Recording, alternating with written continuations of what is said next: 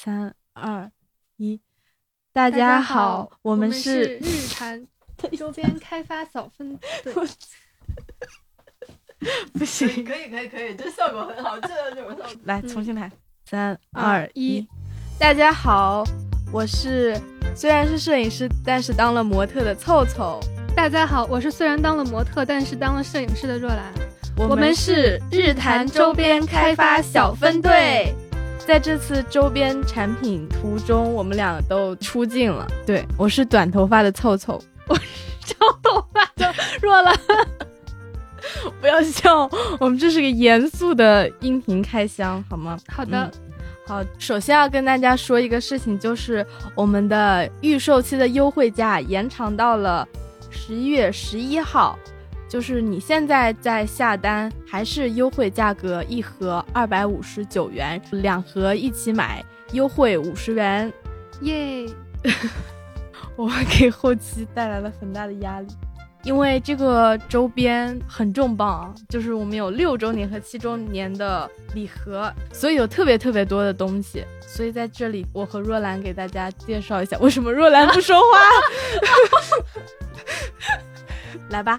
接下来我们 首先首先要说的就是这个外包装，它是两个收纳箱，日光宝盒是日弹簧，然后月光宝盒是一个蓝色的收纳箱，然后里面东西清空以后，就是可以放在你的办公桌上，或者是你外出露营放在你的后备箱之类的地方，可以做一个很好的收纳。然后是我们的日光宝盒，里面有什么呢？首先。日光宝盒里面是一顶帽子，哎，它是一个露营风的渔夫帽，它下面有一个可拆卸的帽绳，它摘下以后就是可以适合上班、通勤、上学等场景，然后戴上以后就是一个非常适合出去爬山啊之类的帽子，特别想每天都戴着。对，这个帽子它到底有多好戴呢？就是有一天我来上班，我跟若兰一起去吃饭。结果我把那个帽子落在了那个披萨店，然后我为了能在上课的时候戴上这顶帽子，我让若兰下班以后就她顺路刚好经过我的学校，我说你能不能帮我把那个帽子送过来？我 我周五上课的时候必须要戴着这个帽子，因为它已经成为我的我的皮肤了，就是对这个帽子的执念已经到了一种魔怔的地步，所以说这个帽子真的很好戴，我。嗯，我真的很想穿过这个话筒告诉大家，这个帽子真的很好戴。然后就是我们跟在地使用合作的一个编织小包包，我们给它做了一个长方形的设计，它特别能装，可以放一些，就我们这个小雨伞，然后手机、充电宝。对，它是一个可拎可斜挎的设计，白色的包体，黄色的边，就是我觉得它冬天的话，就是你。背在身上，它就有那种点睛之笔的感觉。是的，接下来介绍我们的渣渣杯。为什么叫渣渣杯呢？因为里面含有百分之三十的咖啡渣，就它是一个环保小杯子，然后它可以挂在脖子上，也是比较偏露营风的一个小配件。它大概是一百零五毫升左右，放一两份的浓缩刚好，就挂在脖子上，也可以当做一个项链装饰。是的，特别的吸睛。因为其实当时我们在挑选产品的时候，看了很多的样品，这个杯子就是我当时印象最深刻的，因为它实在太可爱了，就是疯狂的击中了我。对，特别可爱。没错，火总给他想了一个他的使用场景，他说。他说：“如果你在办公室，你你把这个挂在脖子上，别人在喝东西，然后你就可以走过去跟他说：‘哎，你在喝什么呀？给我倒一点。’对，增加了他的那个社交属性，也可以称它为社牛杯，就是爱人最好的保护伞，特别需要这个。这个渣渣杯在我们的日光宝盒里呢，是一个米色的。”同时，我们的月光宝盒里也有一个棕色的，对，我们是一对 CP。然后月河这边的主打产品就是我们的松果露营灯，还有晴雨伞。先说这个伞吧。好，首先它看起来是一把平平无奇的黑伞，但其实你撑开它，它的里面，它它的里面是我们烟霞散彩日月瑶光主视觉的一个插画，这画真的特别漂亮，我们设计师画了很久很久。没错，对，而且这把伞它非常的轻便，嗯适合大家出去玩的时候随身带着。接下来是松果露营灯，就是皮质提手的松果露营灯，然后它不仅可以挂，然后它可以平放在桌上，可以当一个小夜灯、床头灯。它是可调色温的，它可以直接用 Type C 充，特别省心省力。接下来就介绍两个盒子里面都有的种子纸。这个种子纸，它上面的图案是我们这次日月瑶光的主视觉插画。日盒里面的是太阳的种子纸，然后月盒里面是月亮图案的，它们拼在一起就是完整的日月瑶光的插画。还有日盒和月盒里面都有的是这个小日的冰箱贴，超级的可爱，对，就是小日的头顶上有一朵花，太阳花。对，太阳花，然后日和和月和都有，大家可以去看我们微信推送里的图片，然后以及我们发了一个开箱的视频，大家可以详细的看一下。是的，好然后这就是我们所有的产品了，是不是特别丰富？就是觉不是得说了特别的心动？对，大家可以直接在今天节目的微信推送里面可以找到直达的链接，点进去就可以购买啦。或者直接微信搜索“日坛公园”，进入微信公众号下方的呃栏目，有一个日光集市，对，点进日光集市首页的海报图，点进去也可以直达我们的购买链接。以上就是我们日坛六周年和七周年周边礼盒的全部内容，耶！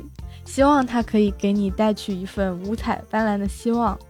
也许此刻的生活索然无味、暗淡无光，但总会有一些不经意的惊喜出现在你的头顶或脚旁。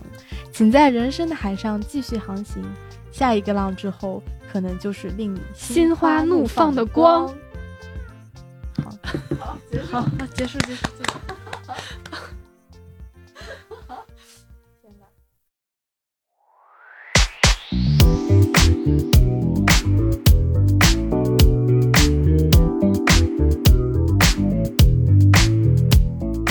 Hello，大家好，欢迎来到维他命，我是李志杰。不知道怎么接了是吧？太尴尬了。我们维他命不允许有男人的声音出现，重新来。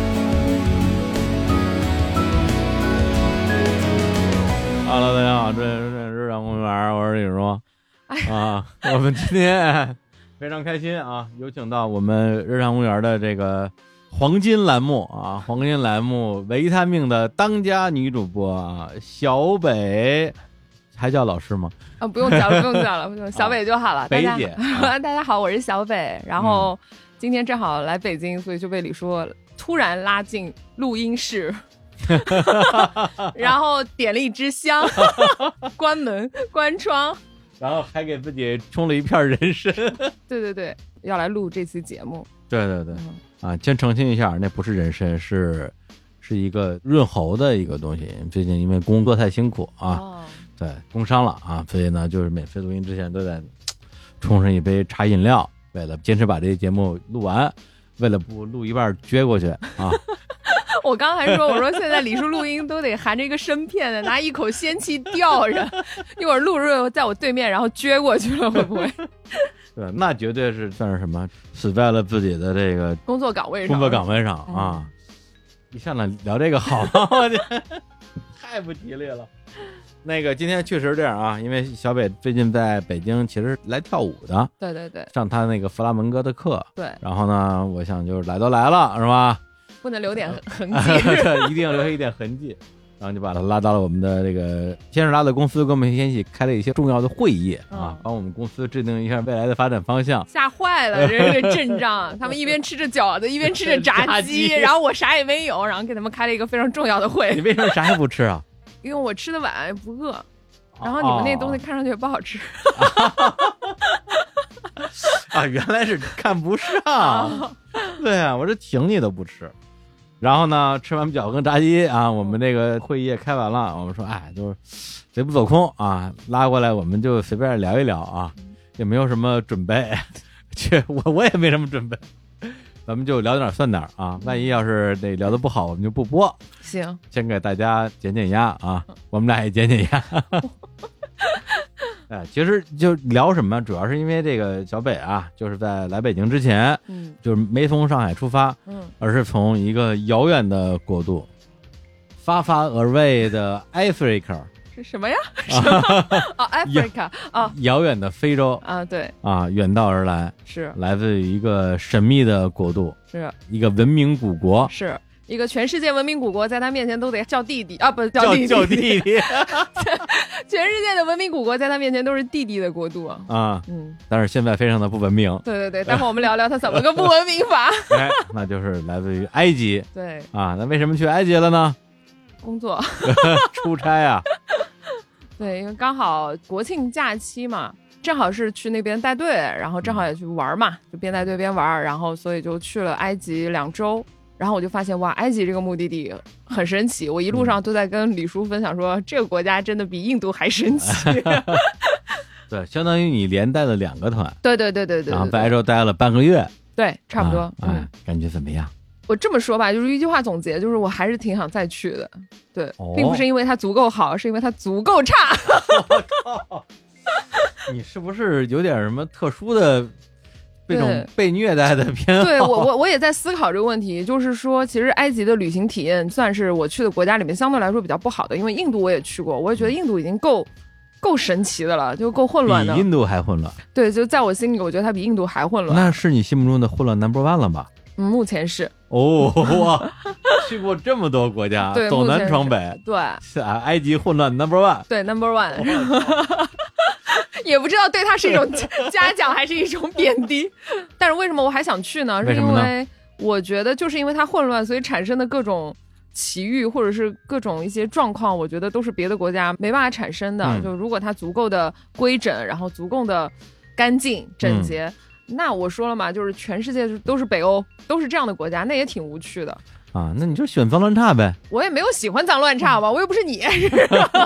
那你们家是那种脏乱脏差是吗？没有没有，我只是觉得就是体验挺特别的。至于怎么特别，到时候可以跟听众朋友分享也一下。不用到时候，现在就开始分享吧啊、好。嘞。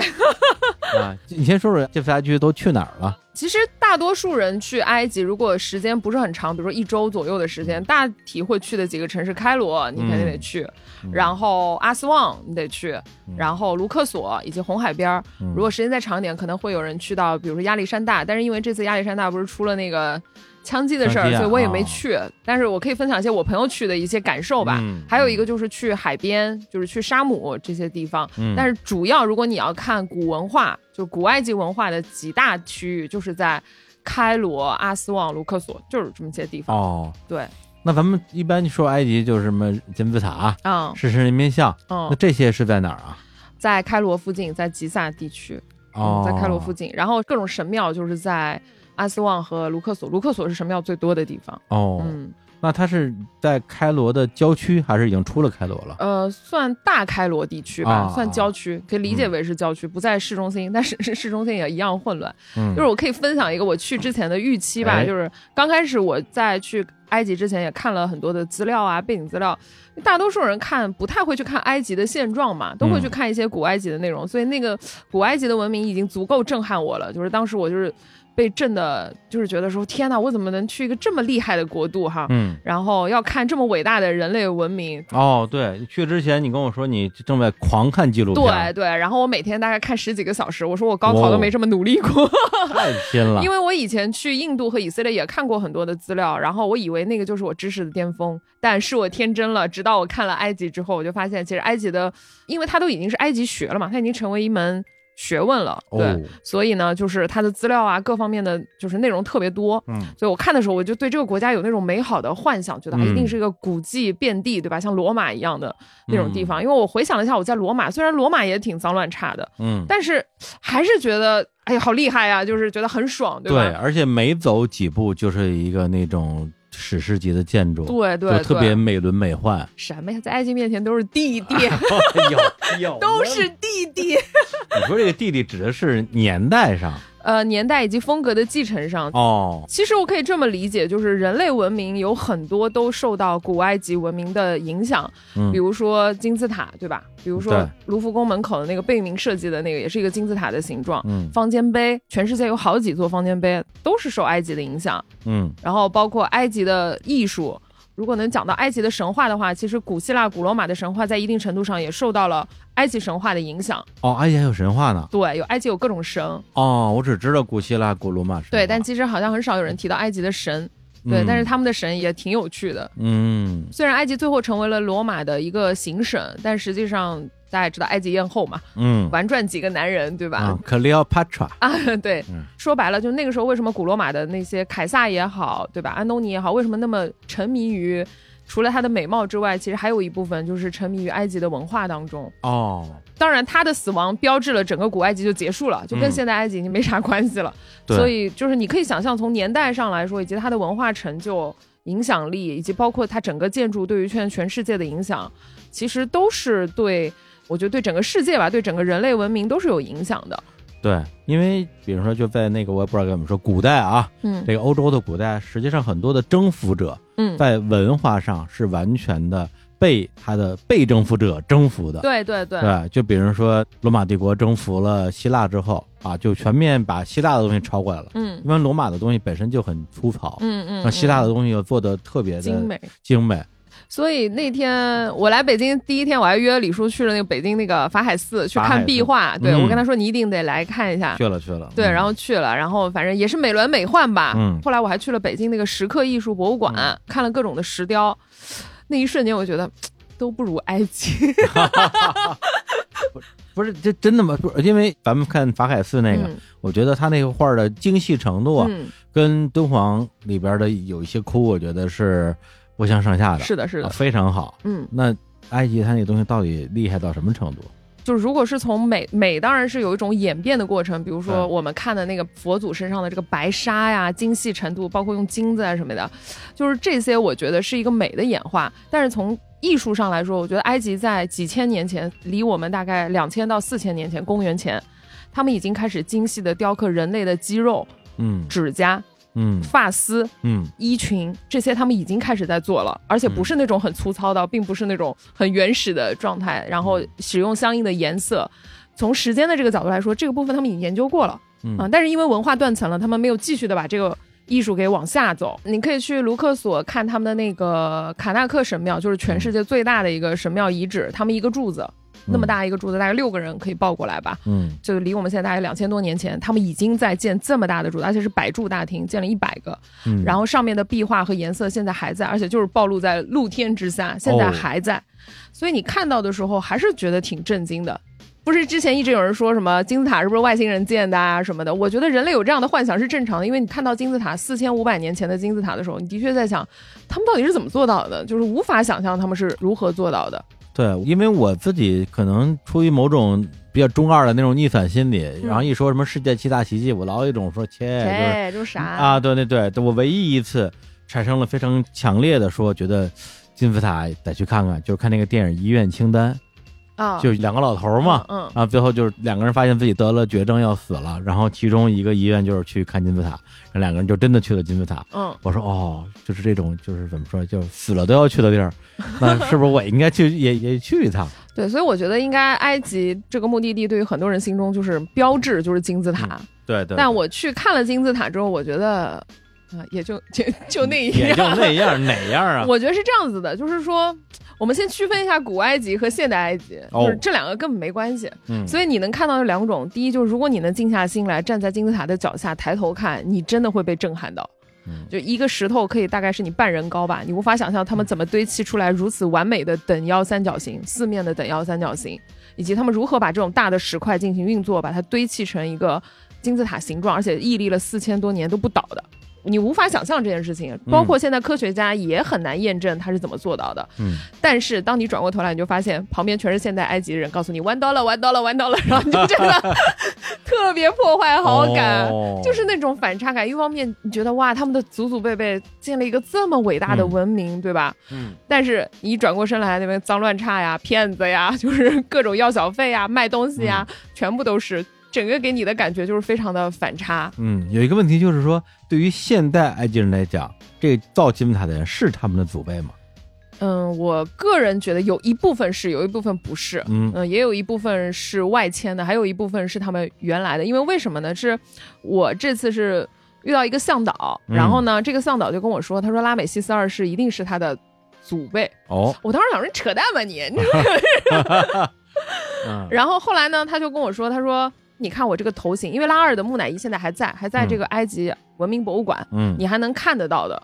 而且这个说来就话长了，拉美西斯二世的木乃伊被挖出来之后呢，有一阵子它长毛了，就是长霉菌了。哦，然后那个时候埃及政府没有这个技术去帮他去清除这个木乃伊身上的霉菌，所以要把他送去法国，但是他又很害怕这个法国对他下手，对吧？肉包袱打狗，对于是他们就双方谈嘛，谈完以后呢，他们还给拉美西斯二世的这个木乃伊做了一个护照，意思就是说我这是一个人过去，不是一个文物过去啊。哦而且还做了他的，就是根据科技帮拉美西斯二世做了一个复原图，就是他原来根据他现在的头颅和木乃伊长成什么样的。啊，后来我发现，竟然跟我的向导长得真他妈有点像，因为他们的头型非常的圆，就是他们的那个颅顶是长得是非常非常像的。他就一直跟我说是他后代，你这就跟那个谁廖凡拿着拿着照说，看我像不像朱元璋，这玩意儿有什么区别？我说是不是你这个老祖宗？他说我爷爷的爷爷爷爷告诉我是。啊，我说行吧，行吧，那你就试吧。然然后还有一部分人，我觉得应该是一些阿拉伯人，就是穆斯林，因为他们现在是一个现代穆斯林国家，应该也有一些外迁。你说这样，我想起是溥仪说了，以前我进这故宫都不用买票钱，不用买票。对，嗯但是我觉得它的断层，因为它被太多，你看罗马人也统治过它，所以我觉得这个地方经历了很多断层。一旦统治者结束之后，有大量的移民会涌进，然后会跟当地人去进行会对会混，所以很难说这个祖上是不是纯的。我现在唯一知道纯的应该是努比亚人，应该是那边是。原住民就是相对来说是他们的少数民族，但是他们是哦黑人的长相，就是纯黑人的长相，应该也不是完全法老的那个样子。嗯所以咱们先不说人种，但我觉得从文化精髓上肯定不是嗯 不是一类的。就是曾经这个埃及古埃及的王，古埃及的法老是一个那么强大的王朝，对吧？但是现在的埃及人真的是非常的混乱，这个就是今天李叔哎找我聊这个埃及的时候说，先不说埃及多牛逼，先说埃及有多不牛逼。埃及牛逼也轮不着我说呀，是不是？而且当年古埃及，我觉得它这个衰落，就是因为它一边是沙漠一边是海嘛，嗯，所以基本上呢就不会有什么外敌入侵。是，然后他们就把全部的国力、人力全用来造奇迹建筑。嗯然后后来呢，这个航海技术发展了，嗯，有外族了，是吧，对，是是马其顿人吧？呃，对对对，对是那个亚历山大先打过去的，亚历山大对啊，直接就是坐着船就过来了，嗯，然后把他们这国家就给占领了。对，打完之后就留下了托勒密嘛，啊，就是托勒密来统治。托勒密在这儿统治的时候，他就建了亚历山大这个城市，然后在那儿修了图书馆，修了一些关于文学啊、艺术。港，那个。对亚历山大港，然后你就发现现在亚历山大，如果你去的话，我朋友就说哇，这里就像平行埃及一样，这里人没有弯刀了，弯刀了，然后也有交通规则，然后也很干净卫生，然后我们就通通的觉得说有文化的地儿就是不太一样，被文化熏陶过的地儿就不太一样。嗯，对，但是开罗啊，像刚刚那些古迹的城市，可能还是能代表埃及的一面吧，不能说它是它的全部，还是能代表一面。嗯那当然，就是经过亚历山大相对文明啊、相对文明的统治之后，我觉得整个国家开始出现了一些现代文明的一些标志。但是在古埃及的时候，就像李叔刚刚说到的，嗯就是古埃及为什么会兴盛，也是因为尼罗河给它带来的。对就尼罗河泛滥，然后出现了三角洲，就像你说的，这个地方本来就很易守难攻，外族也没办法穿过这个沙漠来打他们，对吧？海也过不去，沙漠也过不去。于是呢，你就发现，在古埃及的历史上面，他们无非的征战就是什么上下埃及统一，啊，不统一呢就变成外族入侵，比如说努比亚人来打一下他们呀，赫梯人打一下，但打不过，对吧？对，啊，打得过的时候就建立一个短暂的王朝，打不过的时候他们就再统一，所以就一直是在这块土地上去玩儿，嗯啊，然后别人也侵略不到它。但是同样的，就像你说的，一旦这个航海技术发明了，别人的这个军备技术也发明了之后，我觉得古埃及渐渐就衰落了，而且他们真的是把钱和精神力都用在了法老复活这件事情上。啊，真的呀，嗯，就是你会发现古埃及的遗迹里面当中，没有人带你去看埃及的宫殿吧？你没有嗯看到说谁说埃及特别有名的是哪个法老住的宫殿，都说去看金字塔，去看神庙，对，看陵墓，是为什么呢？因为他们不在乎现世，在乎的就是来世。哦，他们所有一辈子去想的事情，就是为了来世。所以他们早期在建金字塔的时候，也是为了复活。嗯然后后来金字塔因为太显眼，盗墓者太多，所以他们又把自己的陵墓建到了帝王谷，就是卢克索区域，就往下建。然后你就发现到那个陵墓里面，跟我们中国的陵墓很不一样，因为我们当时带队员去的时候，队员就觉得，哎呀，这个看陵墓是不是有点太阴森森了？嗯但其实去了以后，你觉得不是，因为他们认为自己的陵墓是自己未来要复活的家。哦，所以你想，你家就得有三室一厅吧？所以你看，嗯陵墓里面有好多好多房间，然后画满了壁画，要摆满自己未来吃的用的，因为他得回来呀。嗯古埃及是这样子的，就是说他们认为法老死了以后，做成木乃伊以后，他们就会坐上太阳船，然后就会有神接引他们，一路要通关打怪，最后到一个最终的审判，嗯到欧西里斯面前去称那个心，有一个天平，嗯啊，然后把你的心脏拿出来称一称，如果你太坏了，这个心脏就会变得很重。嗯这个时候呢，就是有猛兽阿米特就会把你的心脏给吃掉，这样你就不能复活了，因为你没有心就不能复活了。哦，但如果你的心很轻，轻于羽毛，跟我们中国正好相反，啊我们觉得是重于泰山，对吧？那跟我们对，但如果你轻如鸿毛，哎呀，行了，那就是欧西里斯就会带你去转世，你嗯回来还做法老。所以这就是他们几千年前的一个生死观，认为人的生命就像太阳一样，每天东升西落是一个循环，太阳并不下班，太阳只是到地下去了。哦，有意思，对，所以他们就是永远在追求这种永生嘛。所以我嗯一直在说，我说你看人家四千多年前是有一个完整的体系去追求嗯长生不老，但咱们秦始皇对吧，就是炼丹，这个时候就显得秦始皇格局小了，就 是吃丹药这这这不行，容易被骗是吧？嗯，哎，那那时候他们那个信仰叫叫什么信仰啊？他们最大的信仰的神就是太阳神、哦，拉神。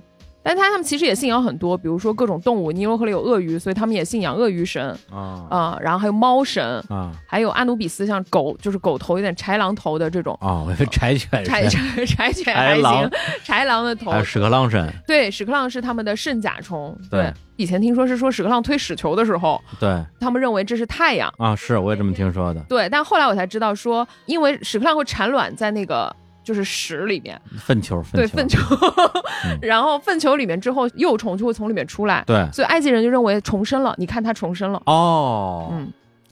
所以认为它是神圣的，所以那个时候，如果大家去过那个卡纳克神庙，有一个圣甲虫的一个雕塑，一个柱头的雕塑，嗯。传说在那儿转七圈许个愿，然后能实现，然后你就发现一堆人在那儿围着屎壳郎转圈，不是是不是屎壳郎推着屎转圈吗？不是人在那儿转七圈啊许愿呢。哦，对，他们会崇尚这些这些动物吧，所以它也算是多神嘛，然后也会有各个地方的地方神。嗯所以后来我们也说，我们说，因为我这次去埃及的时候温度特别高，差不多最高有到五十度，哦，我们就说难怪埃及人是说他们惧怕什么就崇拜什么。所以他们惧怕太阳，晒太的晒了，太晒了，没法看，晒化了，真的晒化了。太阳真的很厉害，是真的厉害。嗯所以我那天在说，我说，所以你看到很多照片上什么光影打在柱头上啊，打在神庙上那种漂亮的光影，都是太阳的能量，哦太阳的光线。对，嗯，那埃及在那个阿拉伯帝国统治到他们那之后，基本上没了，在罗马地区就没了，所以啊就没了没有了。对你后面就没有听到过任何关于埃及的文明传承了。嗯，嗯当它成为行省之后就没了。嗯嗯嗯，那他现在那儿的主要文明构成应该是传统意义上说的阿拉伯人，对，阿拉伯人、穆斯林占了他们百分之八十以上，啊，嗯啊，那就等于说宗教信仰跟当年那个信仰已经完全没什么关系了，没什么关系了。对对对，嗯是的。那来说说吧，啊，这一趟都有什么精彩的经历啊？就是呢，我跟大家一样，就刚开始去的时候，觉得我要去个文明古国，带着非常崇敬的和尊重的心理去的。嗯结果去了以后真是大受震撼哈。我觉得有几个 tips 可以嗯告诉如果接下来要去埃及旅行的人，啊就是第一，你的旅行体验一定很糟，所以不要生气。千万不要生气，不要跟埃及人生气，没有用。我觉得有这一个点，后边都不用说了吧？所有的东西你看都在这个“一定很糟”这个字儿这个字儿能概括了吧？对我说的糟有几个，第一个就是我们先说这个啊，行，好吧，啊就是打车什么过马路交通这个。哎首先呢，埃及的交通不能说埃及吧，就开罗的交通，嗯大多数的交通非常的混乱，嗯斑马线、交通灯不存在，嗯就，谁能过谁过，凭本事过是吧？红绿灯没有 有很少，但没啥用，啊？堵车非常的严重。哦，我们曾经有一度就过不去马路，因为没有一辆车看到人会停下来，就是哦大家一副那种，就是吓唬你，你能 你能把我咋地，就是那种哎你。过去试试。你过去试试，哇！我当时吓死了。我们这种带着人，然后过马路的时候，真的没有车在我们面前减速，哦于是没有办法，我们就只好就是让警察帮我们稍微拦一下车。他总不会撞警察吧？这是，于是我们就给了警察小费，啊，这也得给小费啊？对，给小费，然后警察会帮我们拦一下车，因为我们因为团队比较人多嘛，不是说我一个人。啊如果你二十多个人，那你肯定得耽误点交通，所以我们就给了警察小费，警察就愿意帮我们把那个车拦下来，我们才上了车。你这个东西的性质其实是贿贿赂警察，然后他给你交通管制。对，就警察就当没看见，就是这么多人过马路没看见，就是那种，天，你说这跟我前段时间在欧洲玩的那经历正好相反。嗯对，因为在欧洲就是经常有那种马路，比如说就是不是有红绿灯的地方，嗯就比如说这个车离我大概有两百米，但是车速很快，正往这边开，我就会停下来，让他先过了，我再过嘛，嗯让他也会停下来嗯，让我过了他才过。反正从我的角度来讲，我是不相信他的。嗯，对，就是我又不着急，您先过呗。嗯结果这车就死活不走，你不走我也不走你不走我也不走，必须你先走。然后我最后被逼得没辙了，我 说行，那我先走，就特别的哎，啊那不是不不习惯埃及过马路完全不是，就各凭本事，哦。嗯，各凭本事。嗯对，你可以贿赂警察，你也对可以。对还有一个就是你跟着当地人，啊，就是我当时过马路的时候实在是不敢过，当时我们大概两个女生，实在是不敢过。后来是当地人都看不下去了，大概的意思就是说你你跟着我们吧，他们就是有本事，我们就跟着他才过的。他们是如何做到的呢？胆大 就是硬闯，是硬闯，对，就是你撞我试试，你撞我试试，对，我真不敢呀，你谁敢试呀？没人敢试。然后这是交通问题，所以交通非常的太刺激。非常的刺激，对。嗯然后在卢克索州坐马车，你就发现那个路上什么都有，就跟印度一样，印度路上有牛嘛，有牛但是牛还好，它只是正常走路，对不对？啊但是你在 我在卢克索的时候，就是什么呢？路上有什么碰碰车、突突车、啊，大卡车、嗯各种车，还有马车。然后呢，马就啊。在各个车里面穿行。然后我还问那个向导，我说：“这马不害怕吗？因为他们会鸣笛嘛，各种马一点儿也不害怕，马都习惯了，不是马的速度是一个比很慢很慢的很慢的它就在车里面穿行。就溜达。溜达啊哦，但是马也不害怕。我都害怕，马都不害怕，无法想象。我在想，正常马应该是个比较敏感，会受惊嘛，尤其是如果还有人按喇叭，按喇叭，还有就是速度很快的话，车的引擎声也很大。很。容易惊着。它马非常淡定，嗯，嗯，埃及的马了不起，马非常之淡定，还能在车里穿行。马比你淡定。对，马比我淡定。然后我想说，哇，这车上凡是能走动的都在这路上了，就是没有任何的什么自行车，没有，想什么呢？啥都没有，啊，那有什么？就是有类似于什么电动车、都有，就是你能想到的在啊路上跑的都有。自行车自行车没有，啊，自行车没有。对他们没有自行车，但是有啊什么突突车，各种车都有。啊交通是比较麻烦的。然后第二是打车，哦，打车也是非常神奇的，因为我们哎当时为了就不被人骗、不被人加价，我们就用了 Uber，就类似于叫车软件。没人接，哦，第一个就是你接了以后，他也会取消说我要现金，因为 Uber 相对来说会便宜一点，他就会加价。那你走不走？不是，那他接了，他是人把车开过来之后不不不，他会给你打电话。啊打电话嗯哦，对，跟你谈价钱谈价钱，对对对对对，非常的麻烦。然后啊、打车也是一样，打车的话你都得先谈好价，嗯但实际上我知道他给我们游客肯定是比较高的，但只要能给我一个 fix 的 price，我就已经很感激了。比如说我说嗯一百磅、啊，从哪儿到哪儿就这个价钱，不加行不行啊？啊行啊，行就可以。如果你敢上车，然后再说我到哪儿没谈好价格，那你完了，那就是叫天价了。那叫天价你不给他能怎么着你啊？哎，这就是个问题，就是在埃及如何耍混。哎，就是第一个就是我觉得女生出行肯定不会跟人起争执嘛，尽量比如说晚上或者是女生不太会跟人起争执，尽量咱们就是不耍混。呃，尤其是这种阿拉伯国家，男性比较强大的国家，我们出于自我保护，一般我不会跟当地人去耍混这样子的。嗯第二个呢是也可以骗他呀，啊？啥？因为他会骗我，我也骗他，就是他们什么都要，他们就是张口就来，我要你这个，我要你那个，就是看到你什么好东西说能不能给我啊，就看着你自己身上带的东西，对说把把这给我，这个给我，这不是？抢劫吗？对，就就是这个呀，但是他是很友好，他不会拿枪指着你，对吧？他就说啊我想要这个，然后就啊编各种各样的理由啊、抽烟我要烟，给我根烟，嗯小朋友也会来要，就是反正啥都要。啊然后我当时是我有一把小风扇，就是嗯电动的那个小风扇，但是因为太热了，那东西救啊！我狗命。我知道那玩意儿，啊，对，电动小风扇。然后我是在那个过安检，就是过景区安检的时候，就有一个工作人员来说，哎，这个要过一下安检。我说啊，我说这还要过，那我就过吧。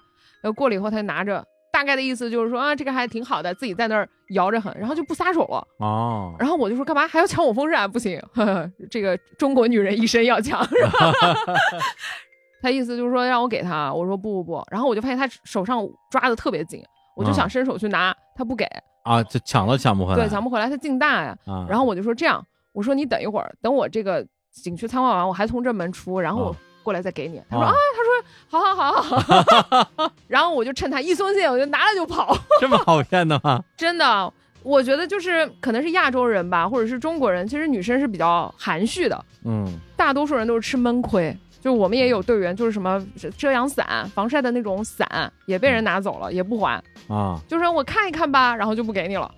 你就别给，要么就别给，要么就是说我、嗯你就想个理由再给他拿回来。你跟他讲理，说这是我的，这是我的，哎，啥你的我的，都是我们全世界人民的。这什么玩意儿啊？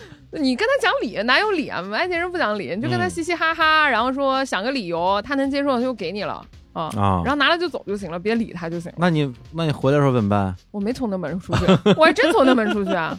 然后我之前还在卢克索的时候遇到一个司机，我不太喜欢的那个司机是原因是因为他老是对中国女性就是非常的有一些言语上的骚扰。哦，就我打车的时候，他一直说，哎，你嫁给我吧，就是这种。不是打个车就聊这个呀？对，所有我遇到的几乎所有的阿拉伯司机都会问你是哪儿来，你只要说 China，他就会说哇，我特别喜欢中国女人，你要不要嫁到我们这来？我可以娶你，我单身啊，我有多少道牛什么什么，就所有都是，我是受够了，我是 一路厚颜无耻、啊。对对，就是这样子。然后他们就是看在这个中国女性比较敢怒不敢言嘛，啊嗯，我又不理他。后来我第二团的时候，又在卢克索的时候，他竟然在路上认出了我。嗯，他说：“哎，他说你不是那个谁谁谁谁谁吗？”我就装说：“啊，是吗？我不认识你。他说：“不。”他说：“你知道吗？我送你去那个酒店，那个酒店叫什么什么名字，一直在跟我企图回应。我就一脸冷漠的说：“我不认识你。” 你伤了他的心。对啊，然后他就说、没有啊，他说真的是你，是不是你？你是不是 Last Week 刚来过？我说没有啊，我不知道你是谁。噗，干得漂亮。对啊，就我一脸冷静，就是嗯不要露出一点点情绪，就是说我不认识你啊，你谁啊？就是一旦你跟他搭话，他就更没完没了。对，你要对他嬉皮笑脸，他就开始没完没了了，嗯就我就觉得很麻烦，你知道吗？对这种就什么什么癞蛤蟆跳脚背啊，就是什么恶心人，对就就是这样。我想说的倒不是说我们对这些有什么偏见，只是我觉得女生出去真的要想好，就是第一，你耍混耍到一个什么程度，你不能真耍混，有些场合还是比较危险的。晚上或者你一个人的时候，你跟他们耍混，你肯定比较吃亏。第二就是说，如果你在外面旅行经验多的话，还是有些技巧可以摆脱这样的一些骚扰的。嗯，我觉得女生还是在埃及要尤为的注意，因为他们真的对中国女性是有一些，我我认为就是有一些不太友好的想法的，因为那边基本上我去了这么久。我没有看到日本人和韩国人，很少，韩国人有一些，但很少。日本嗯。就压根就没有，我觉得日本国家受不了这个国家，但是欧美游客非常非常多，啊，美国非常非常多，欧洲很喜欢去，然后还有非洲的其他的国家啊。那他们是特别能忍受这种混乱吗？还是嗯，我其实是觉得，因为欧美游客特别爱给小费，我觉得嗯埃及之所以今天旅游业做成这样，也是因为欧美游客，因为他们这种旅游大国嘛，嗯早年就是去的比较多的都是一些欧美游客，欧美游客就爱给小费，所以无论当地人做了什么，他们都会给 one dollar，、哦所以导致就是埃及现在是一个在小费的问题上特别特别盛行的一个国家。嗯但我去过很多小费盛行的国家，我觉得我给小费的时候都是心甘情愿的。但是只有在埃及，我觉得我给小费的时候是有一种被要的感觉，嗯就是你得给我，你给我，给我，给我。我嗯举个例子，有一次是我跟一个队员，我们俩特别想上厕所，但是因为当时路边实在是没有地方可以上，嗯于是我们就跟警察给他了一点小费，意思就是说你能不能带我们去附近的一个餐馆啊什么？嗯因为我我们也不认识。后来向导就说：“你这样，他带你们去了之后，给他一点小费就好了。”我心想也行，毕竟人家也帮了忙，我觉得这个我能接受，嗯对吧？？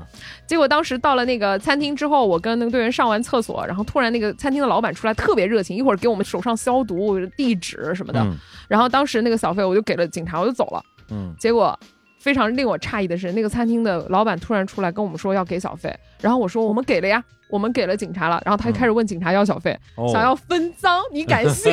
然后那警察也一脸懵，就不想给，啊嗯，就不想给。然后那个餐厅老板就非常非常的生气，就走了。就是你可以想象，中国咱们借用一下洗手间 就借了，对吧？啊但是他们就是能追出来问警察去分这笔小费，我觉得嗯牛逼，牛逼啊，真牛逼！这是小费。然后第二是，比如说在机场，我们也遇到了这种莫名其妙要给小费的，就是嗯机场在过那个安检的时候。因为我之前去过，就是那没有什么工作人员，就你把那箱子往那个传送带上一推就行了，嗯没有什么。然后这个时候那天很奇怪，旁边有个欧美的客人一排，然后我们这边是中国的客人，嗯就有人说，哎，说小北说这边人要付小费吗？我说不用啊，我说过个安检要啥付小费的呀？结果我就发现对面的老外都在给小费，给什么呢？就是他们会有个工作人员穿的制服，挂了一个工作牌。做的什么工作呢？就是把你的箱子往那个传送带上用手推了一下，嗯，就这一下一刀了。关键他不推的，他不也能传过去对呀、吗？对呀、那这就推了一下没有任何意义啊！对呀不就相当于摸了一把吗？就是你没办法细想这个问题，所以后来工作人员就开始问我们要小费，然后我就看对面那个他的同事在给欧美游客嗯推箱子，嗯欧美游客每个人都给，弯到了，弯到了，弯到了。哦天，然后后来我跟队员说别给，我说这个我就觉得莫名其妙，不要给，就是没有必要要给。然后后来嗯我们就说不给，就没有，就是你你反正不想给的，你就说没有。没有，他也不能把你怎么样。就这种东西，他也知道他自己在划水，就是我们所说的划水。但是你给了，你就是在纵容他们做这件事情。嗯，而且在机场嗯相对来讲也安全点儿，对啊，毕机场竟不是在晚上大街上碰见一个什么什么坏人，我就说别给，嗯，因为我认为小费这东西，就是你真的觉得他帮助了你，或者你真的觉得他很辛苦，你给，我觉得没什么太大问题。然后这里可以分享一个，我在埃及给了最多小费的一次是给了一百磅，然后嗯，嗯一百磅是为什么呢？不是一个一个百什么磅？一百埃及镑，是多少钱？也没多少钱，就是二十块人民币吧，吓死我！二十几块我，当一百英镑呢。没有没有没有，一百 埃镑。然后但已经是很多了，因为平常我们就给一刀嘛，三十磅，我这那次给了一百磅。当时是在内陆的机场，准备从赫尔戈达飞开罗，然后从开罗去酒店的路上，然后我就要打 Uber。打到的时候，正好我有个队员说能不能跟我的车一起，他在后面那个航班。我说嗯那我等你一下吧，就是没多长时间嘛。结果我们俩就是没有确定，发现我们俩是在两个航站楼，哦，我还等了一个多小时，我想怎么还不来呀？然后这个时候 Uber 的司机已经到了，他就跟我说，他说他说你在哪儿？然后我说我大概在什么位置？这时候我跟 Uber 的那个司机已经碰头了，嗯然后碰头我就跟他说我还有一个朋友，我说但我不知道他在哪儿，你能不能看一下这个图在哪里？嗯他看了一下，他说哦，他说这个在另外一个航站楼。我说那我们能去接一下他吗？嗯他说可以啊，没问题。他说你上车就好了。嗯于是这个司机就是又开了很远去接上了我这个队员，我这个朋友，嗯然后一直把我们送到酒店。而且在这个过程当中，这个司机没有跟我们啰嗦半句，什么我要娶你啊，我要娶中国女人，嗯哇，这种让我亲近的感觉以及帮到我的感觉，我说给他一百吧，给他一百吧。嗯，对，还是能碰到这种有点素质的，对，就是不是因为你多热情给你，嗯你让我觉得真的舒服。而是因为你不热情对对 对，这让 i 人冷静到了，所以我就说给他给他给他一百磅，我就给了他一百磅。啊。这个 i 人让让你这个 i 人冷对他一静到了，他一句话都没说，就我觉得特别好。到了地方也不跟你多说什么，嗯也没主动要小费。嗯那说回来，我觉得欧美游客就太喜欢给小费了，导致这个国家的人有一大部分收入是来自于旅游业，所以他们所有的底层的工作人员的基础工资都非常的低，他们只能靠小费去去收入。所以我一方面我能理解，但一方面我又不赞同。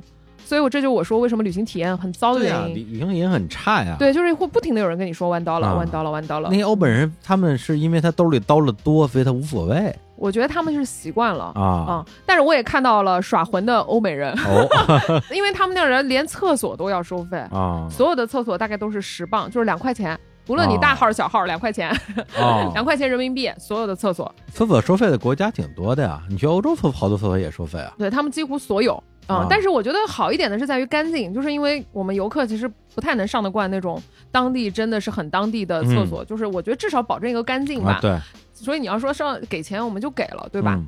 我就看到一个欧美的，不知道是欧洲的一个大妈，她就进去上了厕所，出来以后她也没给小费，然后对方找她要，她就两手一摊说没有，然后就出来了。啊。别人也不能把她怎么样。我说该耍浑谁也耍浑啊，也没掏钱呀，就就啊。走了呀。所以我觉得他们就是欺负我们，不好意思，就是要给就给了。嗯，但是你会觉得这几天在埃及的这个旅行，就老听到说弯刀了，弯刀了，弯刀了，啊就是老是有这种，嗯。所以我就觉得这个体验上不是特别的好。嗯，但是呢，就没有办法，人家国家现在是这样，你你总是耍混，肯定就不太好。而且我、啊我的确感觉到，如果你付了小费之后呢，服务上会稍微有点差异的哟。哦，就你同样可以不给钱，你得到的就是个标准的服务，但你给了弯刀了之后，他就会特别在意你。比如说，他会在你的床上叠一些奇奇怪怪的毛巾。就这个呀，我天哪！待会儿我们说到住的时候就有会嗯说到，就是他们的酒店其实挺一般的，就是打扫啊什么都一般。但是呢，就是如果你放了小费，你们可以尝试一下，如果有人去，你们可以在床头放一些小费，弯刀了或者是三十磅。放在自己的床头，对，然后他打扫人会拿走嘛，就是哦会打扫，然后他会给你折一个莫名其妙，比如说大象啊，会 会折一个蛇啊、天鹅啊，还有折蛇可还行，对，还会折一些我我都分不出来什么东西，而且还有眼睛，还有圆点儿在上面，可不是个是个神似，是形似，你知道吗？跟堆雪人似的，对对还弄眼睛，对，还弄眼睛，还有嘴。我在想，我天呐，埃及人但凡把这点心思花在他们的旅游业上，他们都不至于这么差，就是啊会有一些这样很奇特的小体验。那这个故事告诉我们，在埃及酒店住着不能把钱放在床头柜上。当然，你在任何一个酒店也不能把钱放床头柜上呀。嗯、在很多国家都没有问题，就他不会认为你放在外边的钱是他的。啊、有很多发展中国家是这样的，他们的、哦，对 housekeeping 有很多人认为你放在那儿就是小费放那儿就是我的。嗯我天，这也太离谱了所以啊，这个就是当地的这个小费。啊！然后还有就是住宿哈、住宿也很神奇。哎，天哪，我这次真是见了鬼了，因为现在 见了，鬼了，这都鬼了，哇，这么灵异，好好讲讲看。对，就是我埃及，其实你想，本来以为你觉得旅游业它的酒店应该还不错，有各大这种品牌的酒店连锁品牌。都在埃及，当然，就如果你的预算足够充分，你当然可以住非常好的酒店，对吧？但如果是正常的酒店，大家都住得起的这种五星酒店，比如万豪啊啊，还有我我有对人住的洲际这种，嗯就是正常我们国内都能住到的，嗯，就主打一个外观非常帅，然后里面就跟招待所似的，那么差呀？嗯，就是老旧，然后差。最扯的是他们的服务效率，第一就是他们的服务非常的慢，就是比如说你嗯叫一个什么服务，得半天才给你送过来，你就得等，慢慢等嗯吧、啊。遇到什么问题呢？房间打扫就是纯属一个心情。比如说我一般来说，你的房间打扫是你早上出门，中午会有人给你打扫，你晚上回来至少是可以看到一个干净的房间的。当然了，对，但是他们有可能那天就忘了打扫，或者是打扫的很晚，你回来的时候还没有打扫。哦，啊，然后给你配的什么房间的水有可能也会不齐，就是大体上主打一个随意，就是大家不要太在意就好了。就是埃及没有标准化的服务，所以大家不要太在意这些，不要生气。这是我说的，在埃及就不能生气。你也可以打电话叫那个酒店给你送，但你就等吧，反正啥时候送来就算啥时候的。还不如为下楼买的呢。对对，就大概是这样。然后我最离谱的是，有一次我住在一个酒店，这个酒店应该很多人在国外住应该都住过，叫 Moven Peak 啊，他们该不会告我们吧？国内应该也有吧？他国内比较有名的是他们家冰淇淋，但在中东地区有很多他们家的连锁。我住过约旦的，我就觉得约旦住的就是非常好。嗯，然后当时我就住在阿斯旺的 Moven Peak，然后我是住在一个老楼，对，嗯就所以相对来说比较陈旧一点，但我也能接受。嗯，它外观也很好，你想它的外观养了好多鹿、小鹿、地，哦哦哦哦，嗯。我们当时走进去说：“哇，这个酒店好特别，外面还有好多鹿啊，嗯什么好漂亮啊，在尼罗河边。”然后一走进房间，彻底傻眼。啊，这也就算了。然后呢，有一天我是早上出门，下午回到酒店，回到我的房间，我就闻到一股味儿，我就觉得，哎，奇怪，这房间怎么一股味儿啊？我以为是下水不好啊嗯我我想说啊，人了。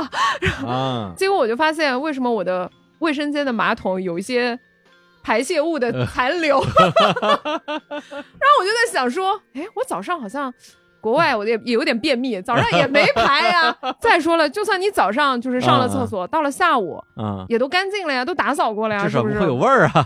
然后我就发现，好像是服务员在我的房间马桶拉了屎，然后 拉完就走。拉完就走，还没有冲干净。哦，然后在我没有给小费的情况下，他在我的床上折了一条蛇送给我。所以他其实是为了给来给你折蛇，顺便顺便拉了一条。哎呀，我当时就不知道该怎么形容，于是我就把通风打开，想说先把味儿散一散，然后再去冲一冲马桶。我当时真的很无语，我你去你买条蛇飞到马桶里，是啊让他们来通。我就真的觉得说，天哪！我去了嗯那么多脏乱差的国家，但是我没有遇到过一个服务员要在我的房间里拉屎的这种情况。Why？自己家没厕所啊？呃 不知道呀，所以啊我就觉得说，哎呀，不生气，咱不生气，不生，而且这个嗯也没有办法投诉，对不对？对啊，很难投诉啊。除非你有，我怎么证明我我早上没拉屎 是你们工作人员除非有摄？像头对，因为我房间就我一个人住呀。啊。对啊，我早上肯定没有拉，这个我确定。行行行行行行，对，就是他们崇拜这个这个屎壳郎神嘛，他可能 我也不知道这个这话怎么圆过来，然后我就想说，哎呦，我的天啦，我对我就觉得很就离谱，就很离谱，对。嗯但是你就忍了吧，就是、嗯这都能忍，那怎么办呢？那我也想不出有什么更好的方法，换房间他就不拉屎了吗？让他过来吃，把屎吃掉啊，把他吃回去。不要在节目里耍混，哎呀，我有本事在埃及耍混去。不敢不敢不敢。对嗯而且我有队员就说他住了洲际，洲际这连锁还行吧，他说里面跟方舱似的，真的，我当时惊呆了。哦，对，现在不确定是埃及整个，因为现在旅游就是它的签证相对来说比较方便，到底是他们现在还没有准备好，还是他们整个硬件设施就是这样？所以如果大家去的话，要有所心理准备。哦而且当时呃，我们在说一个签证，就是当时中国说落地签嘛，说每个人要准备两千美金的现金在身上，等等，两千美金的两千美金，对。为什么呀？他们的要求是这样，然后哦，所以呢，我在这边出关的时候，然后机场的工作人员就告诉我说：“你有没有带两千美金？”我说：“我没带，谁带那么多呀？这疯了吧？”对，然后他就说：“啊，可是对方要求两千美金。”我说：“没事儿，我保证进得去，你放我去就行。啊，他说：“啊，那你确认吗？你他说你你最好看一下要求。”我说：“没事没事，你放我去就好。因为为什么呢？就是现在埃及的签证是这样的，也给大家科普一下，不需要带任何两千美金，而且我也不建议大家带，如此大额的钱是有很大的风险的。你丢啊，对，所以第一不用再带两千美金，嗯不需要任何的那东西，你只要在埃及落地的时候。去机场旁边的银行花二十五美金买一张就是落地的签证的贴纸就可以了，什么都不看。哦，什么都不看，而且那个贴纸并不是海关给的。按道理我们想的就是签证都是海关给的，对不对？啊不，他们是国家银行，就是银行给的。去银行那儿交钱，银行马上就给你这张签证。去银行买签证，对，就是他们有个银行窗口，你在那儿付二十五美金现金，不刷卡，嗯，然后就马上给你一个贴纸，贴在护照上就行，就能出关，再去海关就能出关。所以从某种意义上就是给钱就进。哦，对，没听说过，没听说过没吧？听说过，没听说过，就如此不严谨。对啊，对，就之前去泰国，我好像办过一次落地签，但他也是在机场的那个机场的柜台，嗯。正儿八经的。对我他也在机场，但是是在机场的银行柜台。啊，好吧，好吧，好对啊，，就主打一个，个就是给钱就让进，对，啊。所以不需要两千美金，所以大家也不需要带那么多钱，嗯。不管国内怎么查你，因为之前有传过说川航会查的比较严，没关系，你就跟川航人说没事，你进得去，你肯定进得去，不用管，哦，肯定就可以。啊，就你出关的时候会查嗯，就是机场的 check in 的柜台会说你有没有带，啊，嗯，然后我们就跟他说埃及都不查了，您这儿就别查了，哎嗨，不是你你跟这儿敢耍混吗？嗯，就是呃不耍混，但是你跟他说道理嘛，说咱中国人还是讲道理、懂礼貌、讲道理的，嗯对不对？是是是是，是的，是的，是的。哎，所以今年在埃及的旅游市场有很多中国人去，然后很多就是游客都会去到那边，所以整个除了你们之外，也有其他哦太多了，哦，真的。我们在金字塔门口，就是金字塔的那个胡夫金字塔下面坐了一老头坐在胡夫金字塔下面，然后他看到我们就说：“你们今年是不是来了两亿人啊？说 两亿中国人，到底你们的假期什么时候才结束啊？我这两天看到的中国人比我这一年看到的都多。”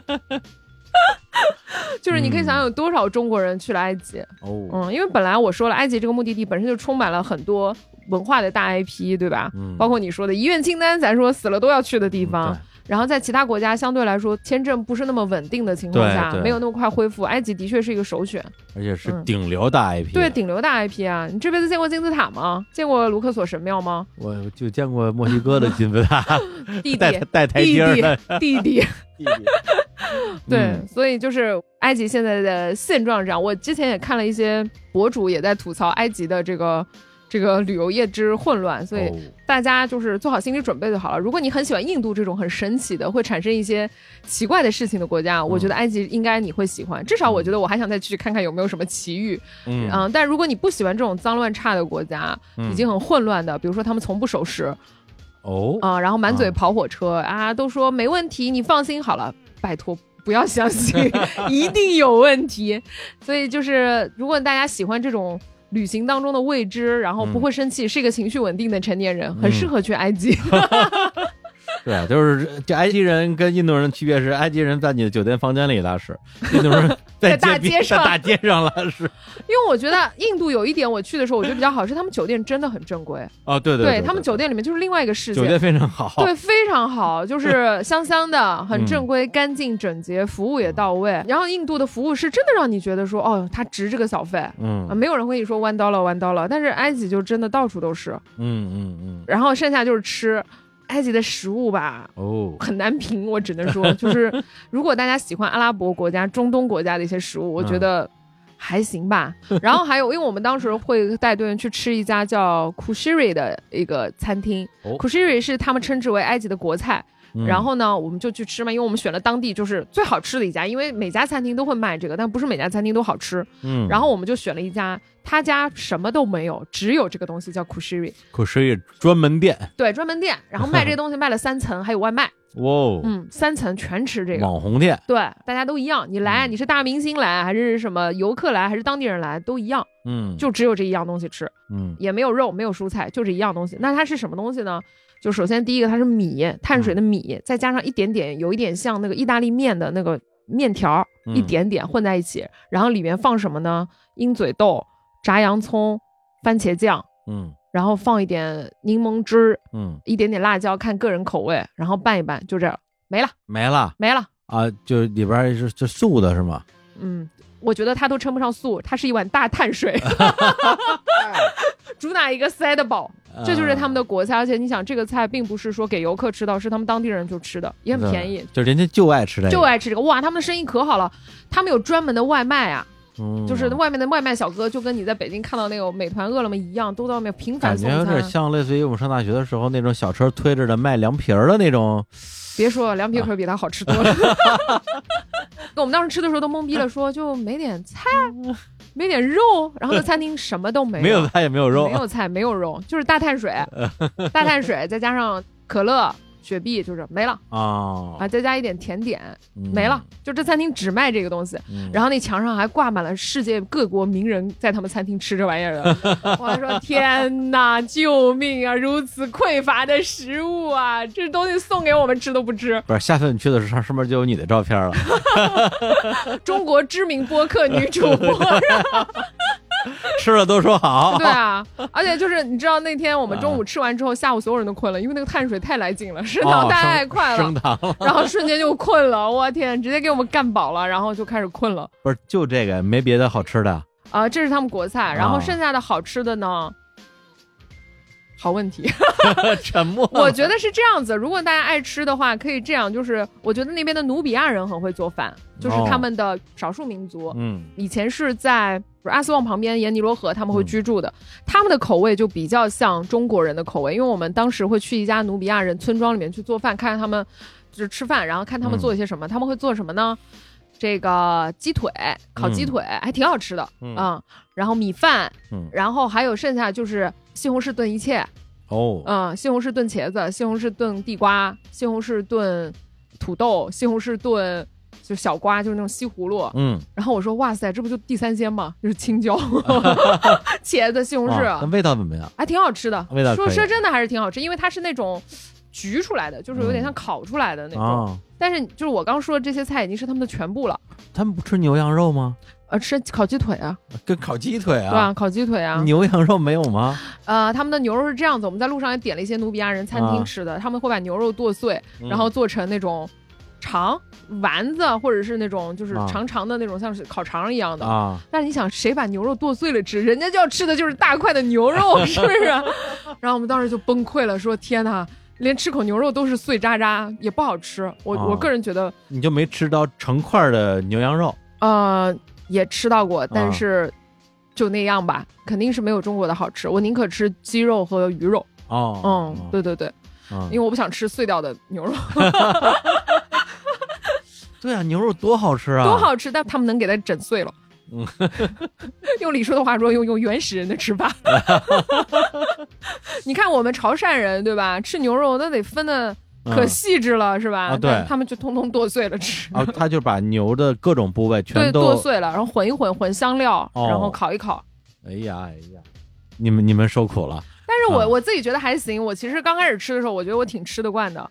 对，但是你要说它有是什么美食，我那我不赞成。对，正是听上去跟一八年我们去约约旦那次，还有后来我去乌兹别克斯坦那次嗯。吃的东西好像有点像。嗯，其实我个人觉得是不是阿拉伯国家，包括我在以色列，像吃那个鹰嘴豆泥，在以色列他们也也吃这个食物嘛。啊，对，英对，鹰嘴豆泥，只不过各种味道的鹰嘴豆泥。然后，嗯，像以色列地区、约旦，嗯。还有像那个土耳其、嗯，像埃及，我觉得他们有一些主要的食物还是比较像饼啊、伊朗也是的，饼，嗯、饼、米饭，嗯，然后就是烤肉，嗯。嗯，但是烤肉就是那种肉嘛。所以我觉得他们的食物的多样性上来说一般般，嗯对，但是你说味道好不好吃？其实我觉得味道还行，但是因为嗯。太单一了，对，那年去的约旦吃了个国菜，就是一个巨大份儿的一个黄焖鸡啊。啊，然后就米饭，啊，然后 嗯，很难吃。对啊，就是，所以我们当时都开玩笑说，没有一个国家可以驯服中国味，真的，对对对对对对，真的真的，我我就是以前说白了去的地方还是不够多嗯啊，而且还带着某种猎奇的心理，觉得哎不同地方的美食都要去尝一尝，感受一下。今年因为这个走南闯北去的地儿稍微多了一点儿，到最后就已经崩溃了，还是中餐好吃。只有中餐好吃，所以我带了也不好使。我带了好多泡面，当时觉得嗯天呐，泡面真是个宝啊！真的不想吃任何的食物。嗯你看，我们从质疑爸妈到理解爸妈，最后成为爸妈，嗯到哪儿说啊我要吃中餐，哎呀吃不来哎吃不来。甚至啊，我在那个巴塞罗那，当时是逛完那高迪的某一个巴特罗之家还是米拉之家吧，嗯出来之后饿了，我说找点东西吃吧。然后呢，因为当时的感觉其实不是很想吃本地的美食，就想吃点这个东方口味的。正好正对面是一家日料店，嗯，我说哎，日料也行啊，嗯吃个拉面啊，暖暖和和的多好啊。进去之后就觉得不对劲，因为它整个的这个饭馆的四面墙嗯全都是日本的那些漫画，嗯的画格，嗯然后印在墙上，嗯而且是把不同的漫画，比如这边是龙珠，那边是鬼灭之刃，然后那边是什么地狱先生，那边是机器猫，他用那个画格把它拼在一起嘛，嗯就是给人一种好像哇，这个好日本的感觉。嗯，问题是我在日本可没见过这样的餐厅 但是北京可有很多这样的日料店。我一看，我说嗯行，然后就也没敢乱点，就就是规规矩矩点了一个那个什么骨汤拉面啊之类的。嗯点上了之后吧，你觉得，你说它是个担担面吧也行，你说它是个北京麻酱面也行，它里边又有担担面的料，又有北京芝麻酱，嗯，但是就是不像拉面，但是好吃，我吃到了家乡的味道，好吃就行啊。你知道我我们吃到了家乡的我们一路上都在找那种亚洲餐厅，嗯然后遇到了几个很囧的事情。嗯一个是他们点说，我靠，这酒店里面亚洲餐厅，嗯然后我们说亚洲餐厅，那看看里面有点啥。所以它亚洲餐厅里面有一些日料、中国菜，还有一些就是泰国菜、冬阴功啊什么的。然后我在想，哇，这这个可以，这个可以。这可以，这可以。然后我想说，他们就点了一个麻婆豆腐，哦，上来以后就是晕过去了。他那个豆腐是个老豆腐，然后上面浇了一点番茄汁儿，就番茄酱，啊就是番茄炒炒浇上去的老豆腐。他说这都啥？他说不会做可以不做，可以。为什么要放这种东西？告诉我们是麻婆豆腐啊？好，然后就算了。然后我就看到了，麻婆都要气的气的跳起来，真的。然后我就说，那咱们就我看了一下，我发现了一碗馄饨汤。我说我嗯靠，这里还有馄饨汤，嗯，我就点了一个。于是我吃到了人生中最贵的一碗馄饨汤。哦，它是这样子的，它的那个馄饨吧，先不说皮厚不厚了，我嗯都觉得这对他们要求高了。但那是什么肉我都没有吃出来，就是里面的馅儿我是没有吃出来的，没有吃出任何肉味儿。你吃到馅儿了吗？我吃到了，吃到，然后一碗馄饨里只有两个，哦，然后那个汤是嗯味增汤，你就当是买了一碗味增汤，对，然后这一碗要八十块人民币，哦，也就是说一个馄饨四十块，还不知道吃的什么馅儿。然后他们说好吃吗？我说四十块的馄饨不好吃也得好吃。后来我们就想说找个中餐馆总没错吧？哎，于是我们就到卢克索找了一家中餐馆。嗯当时我们想说就想吃一点那个 vegetable，就是绿叶菜，因为我们实在是太多天没有吃到绿叶菜缺乏。维生素，对，然后我们想说点一个那个绿叶菜，嗯结果上来一盘炒芝麻菜，啊，芝麻菜就是色拉里边的那个，有点知道那个鼓鼓的。你吃过炒的吗？没吃过，太难吃了，又咸又苦，还又油。哦我的天呐！我说这国外是没有绿叶菜了吗？就把这芝麻菜拿来炒炒，当中国一盆绿叶菜炒给我们吃。而且还是中餐馆，中餐馆，还不如芝麻菜上来拿点油醋拌一拌对我说还不如给我吃盘沙拉草呢，对啊还，给我炒一炒，而且很苦，炒完以后更苦。芝麻菜本来就有点苦味对，对对对，很多人还吃不来，结果他还啊炒一炒，那个苦味就更重了，嗯，芝麻菜我还挺喜欢的，下次我也炒一炒试试看。很难吃，真的很难吃，很咸，然后很苦，嗯很难吃。嗯，当时我想说，好，放弃了，放弃了，放过中国菜吧。嗯，对，所以我我觉得这个食物，反正个人口味不一样吧，就大家仅做一个参考吧，只能这么说哎。来个李克忠找我一句，真的是的，我我二十多岁的时候，我觉得是那种很文艺青年的那种状态，觉得说哇，走万里路，读万卷书，就是为了探索一个更大的世界。嗯，啊，入乡就得随俗，嗯到哪儿都吃中餐啊，这是一种封闭啊，不开放是啊，应该打开自己。对现在我觉得打什么开啊，老子就是中国味，你们你们你们也是这些洋人饭我我吃，我我我烦死了。我觉得是这样，我觉得当你打开了之后，我想说还是家里好，可以打开，可以打开，对对对，就是可以先打开一下，先批判一下。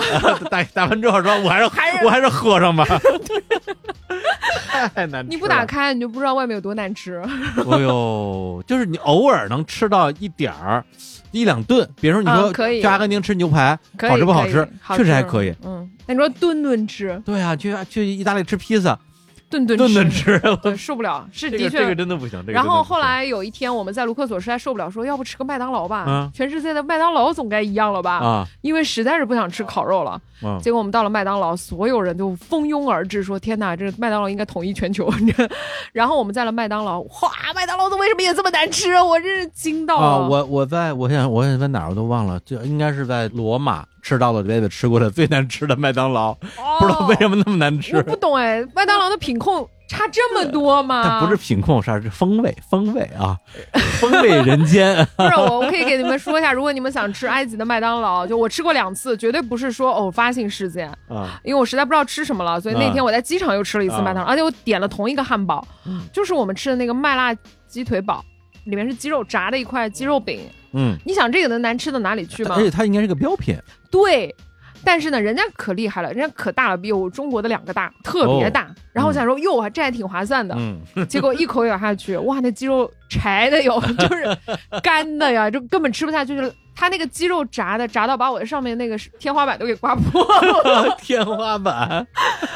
我说天哪，救命啊！我真的是，我吃个麦当劳怎么也踩雷？我后来也不想吃麦当劳了，太惨了真的，我想说这太干了，咽不下去。啊！炸的那个皮都给我刮破了，把把我那个口都刮破了。我想，我不想吃了，我实在是受够了，嗯也不知道他是你吃他还是他吃你。太难吃了，太难吃了。我天，那吃的也这么惨没有没有，就是你偶尔吃可以的，但因为我吃了两个礼拜，就天天吃你肯定不行。我我觉得大家可以尝试。啊！对，卢克索有好吃的，有个就是我在小红书上看到一个特别红的一个餐厅叫 Saffron，嗯那，很好吃啊，那个就很好吃。为什么呢？因为它有鸽子肉，还有兔肉，哦 哦，特别好吃。那家真的很好吃。嗯然后卢克索还有一家叫 Snob 也很好吃，嗯也是那种体体面面的、干干净净的餐厅，我觉得嗯就是都很好吃。这两家我还是蛮推荐的，嗯嗯然后到红海边你就可以吃海鲜了。哦，海鲜它怎么样？我其实没太吃，哦，嗯，因为我整个人已经懵了。但是据吃过的人说还行，但是你要去海鲜市场里吃，不要去吃酒店里的。哦，对，因为我在欧洲吃过一次海鲜，本来期待是很高的，而且很贵，它那个鲷鱼嘛，嗯对，大概人民币也小一千块钱，嗯，然后端上来之后，那个鱼它就烤的特别的干，就好好的一条鱼，才把它打开，然后烤的特别的干，嗯然后上面撒了一点盐，嗯，没了，就什么都没有。原汁原味儿啊！我天，就是完全没法下口。我都为那个鱼哭了。对啊，我觉得这个鱼白死了，这为什么死在这种地方啊？对啊，就是你拿中国的这么多做法，什么清蒸啊、红烧啊、啊黄焖啊、黄焖都行啊，哇，这这这这太难吃了，他们他们怎么怎么怎么想的呀？所以我觉得中国在食物上的确是，嗯，嗯，是所有国家的王。这真的，当当然有一些欧洲人，包括美国人喜欢吃墨西哥菜，啊，对，就是在很多的这个欧美的客人的这个眼里边，墨西哥菜是跟中国菜齐名的啊啊，就是这这两大王者啊，啊。但是对于我们来讲，墨西哥菜呢，唉，就只只能说别有一番风味。对你让我天天吃，我可能也也吃不了。我觉得所有国家的食物，大家都应该就是打开自己尝试一下。当你觉得吃的快不行的时候，那就是你的极限了。啊，这时候你就给你掏出你箱子里的方便面了。对，哇！我这次给人种草了好多方便面，什么爆肚面，嗯呃，还有红油面皮，嗯然嗯，后我还吃螺蛳粉，觉得哇，家乡的味道太好吃了。发链接，发链接，对对，还有凉拌菜，把链接发到 维他命的节目的推送里边去。哎呀，哎，太，好吃了。嗯，对，然后这是 流口水了。不是刚刚吃完炸鸡跟饺子吗？不好吃，啊 确实不好吃，这不好吃，看着就不好吃。看你们吃的生无可恋的样子，我感觉也不是很好吃。一边吃饭一边开会呢，哎呀，太惨了。对，然后这是吃吃，啊，还有啥还有就是景点游玩了。嗯？首先第一个呢，就是。哎，因为我去的时间是有两个雷，大家可以稍微避一避啊。第一个就是说，因为我去的第一个时间是在九月二十来号的时候，本来那个时候埃及应该是相对来说比较凉快了，但是这个时候非常非常的热，哎，然后大概热到了五十度吧。嗯，建议大家这种情况就是早点出发，然后中午最热的时候回酒店休息。请大家不要去，早点出发。但是早点出发会有点好，就是比如说像帝王谷，它是要下到陵墓里面去的。嗯，这个地方又要插播一下，就是埃及人真的没有在好好经营他们的旅游景点，为什么呢？就是首先第一个，就我们去到陵墓，不管是你凉快的时候还是你热的时候，陵墓里面都是非常的闷的，嗯，哦然后人又很多，每天就是下去的这个人又特别多，嗯你就能看到很多那种欧洲、欧美的这种老太太，嗯，就从里面都要被搀着出来，就是这种。嗯，甚至我下到一个陵墓里面，有个人是坐轮椅被搀下去的，就像你说的，就是死了都要去，就是已经要坐轮椅，但是还是要啊，坐轮椅去这个地方。下去的，下去的啊不是坐轮椅上来的。而且他是额外付的钱，然后啊下去的。然后我们看到的时候，我们真的觉得很感动，就是觉得都这样了，就是还是要下这个墓。啊，嗯，所以呢，就是它的这个没有什么任何好的通风设备，嗯，就是不像说给你一个很凉爽的人，虽然很多，但是很凉爽，没有，那如何让它凉爽呢？底下装空调也不太行。它也没有通风，就是不通风，啊很闷，就是你会觉得。所以当时我就在想说，怎么了？法老的命是命，游客的命就不是命吗？就是我在想，万一有游客在里面就是中暑或者哦昏倒，很麻烦的，很危险啊。真的很夸张。然后金字塔里边也是，虽然我其实说实话，如果是听众去的话，我不是很推荐进塔，因为金字塔里什么都没了，所有好看的都在博物馆里了。嗯我其实推荐的是博物馆，因为他们现在整个博物馆都在大搬迁，会搬到一个叫大埃及博物馆，大概会在哦他们据说是十一月底会开，但我们都说可能十一月底开不了。他们正在把文物往那边搬。现在的哦埃及博物馆是以前一百多年前的一个建筑，然后整个博物馆里没有空调，哦，没有空调，好多层没有空调，所有人都是拿着扇子，拿着小电风扇在里面看的。嗯，馆藏的文物特别多，就是满地摆的都是，然后木乃伊都得睡上下铺，就是叠好多层，那么太多木乃伊了，啊，那么多木乃伊呢？太多了，而且那个木乃伊是没开过封的，就是哦没拆。然后我们就说、哦。哇塞，盲盒呢，说来不及拆，太多了。来不及拆，来不及拆，都叠着，就是叠着，哎呀，嗯，然后因为我们当时去的当天，我们去了那个左塞尔阶梯金字塔，就是目前为止人类最早的一个金字塔，嗯。然后它还是有很多考古科学家在那边挖，那边能挖到很多很多的木乃伊。嗯然后我们刚去完没两天，埃及新闻就报道他们又挖了一个木乃伊出来，嗯，然后我队员就说别挖了，都住不下了，是不是？都上下铺了还挖，而且你挖了法老就不能复活了。对呀法老，说烦死了，沉睡几千年，就想说马上就要复活了对，你怎么咋给我挖出来了？啊！那只能等博物馆奇妙夜，对 对，大半夜复活，开起来。对，所以就是整个博物馆，就是包括大家最期待的图坦卡蒙的那个，就是放在博物馆里面，满博物馆都是啊，嗯呃，没有空调，所以你觉得它的体验好吗？肯定不好呀。嗯，然后你就只能忍着，就没有人抱怨，你只能忍着，你来看你就得受着，对吧？嗯？谁让你来的？对啊，然后金字塔里面，就是你下塔之后，其实啥也没有。如果你不是很懂得看金字塔里的结构，其实你进去也会也一脸懵逼，也不知道嗯看什么，又很幽暗，然后要蹲着身子往里爬，就是又很不舒服。嗯，所以我觉得金字塔好看的是外观，所以我个人不是很推荐金字塔的进塔的这个，不管是胡夫多有名好了，这里面也啥也没有，因为他们把所有的里面的珍宝什么都放在博物馆，去看博物馆就好了。对，因为很多人主要想着说，我好不容易来一趟，对我得进去一下。对对，而且肯定是最后一趟了，对，怎么也得进去看一眼，进去以后你会觉得啊，就这，就这个呀，对。啥也没有。然后第二，但是帝王谷就不一样，帝王谷我就非常推荐大家一定要去看特窟，就是嗯像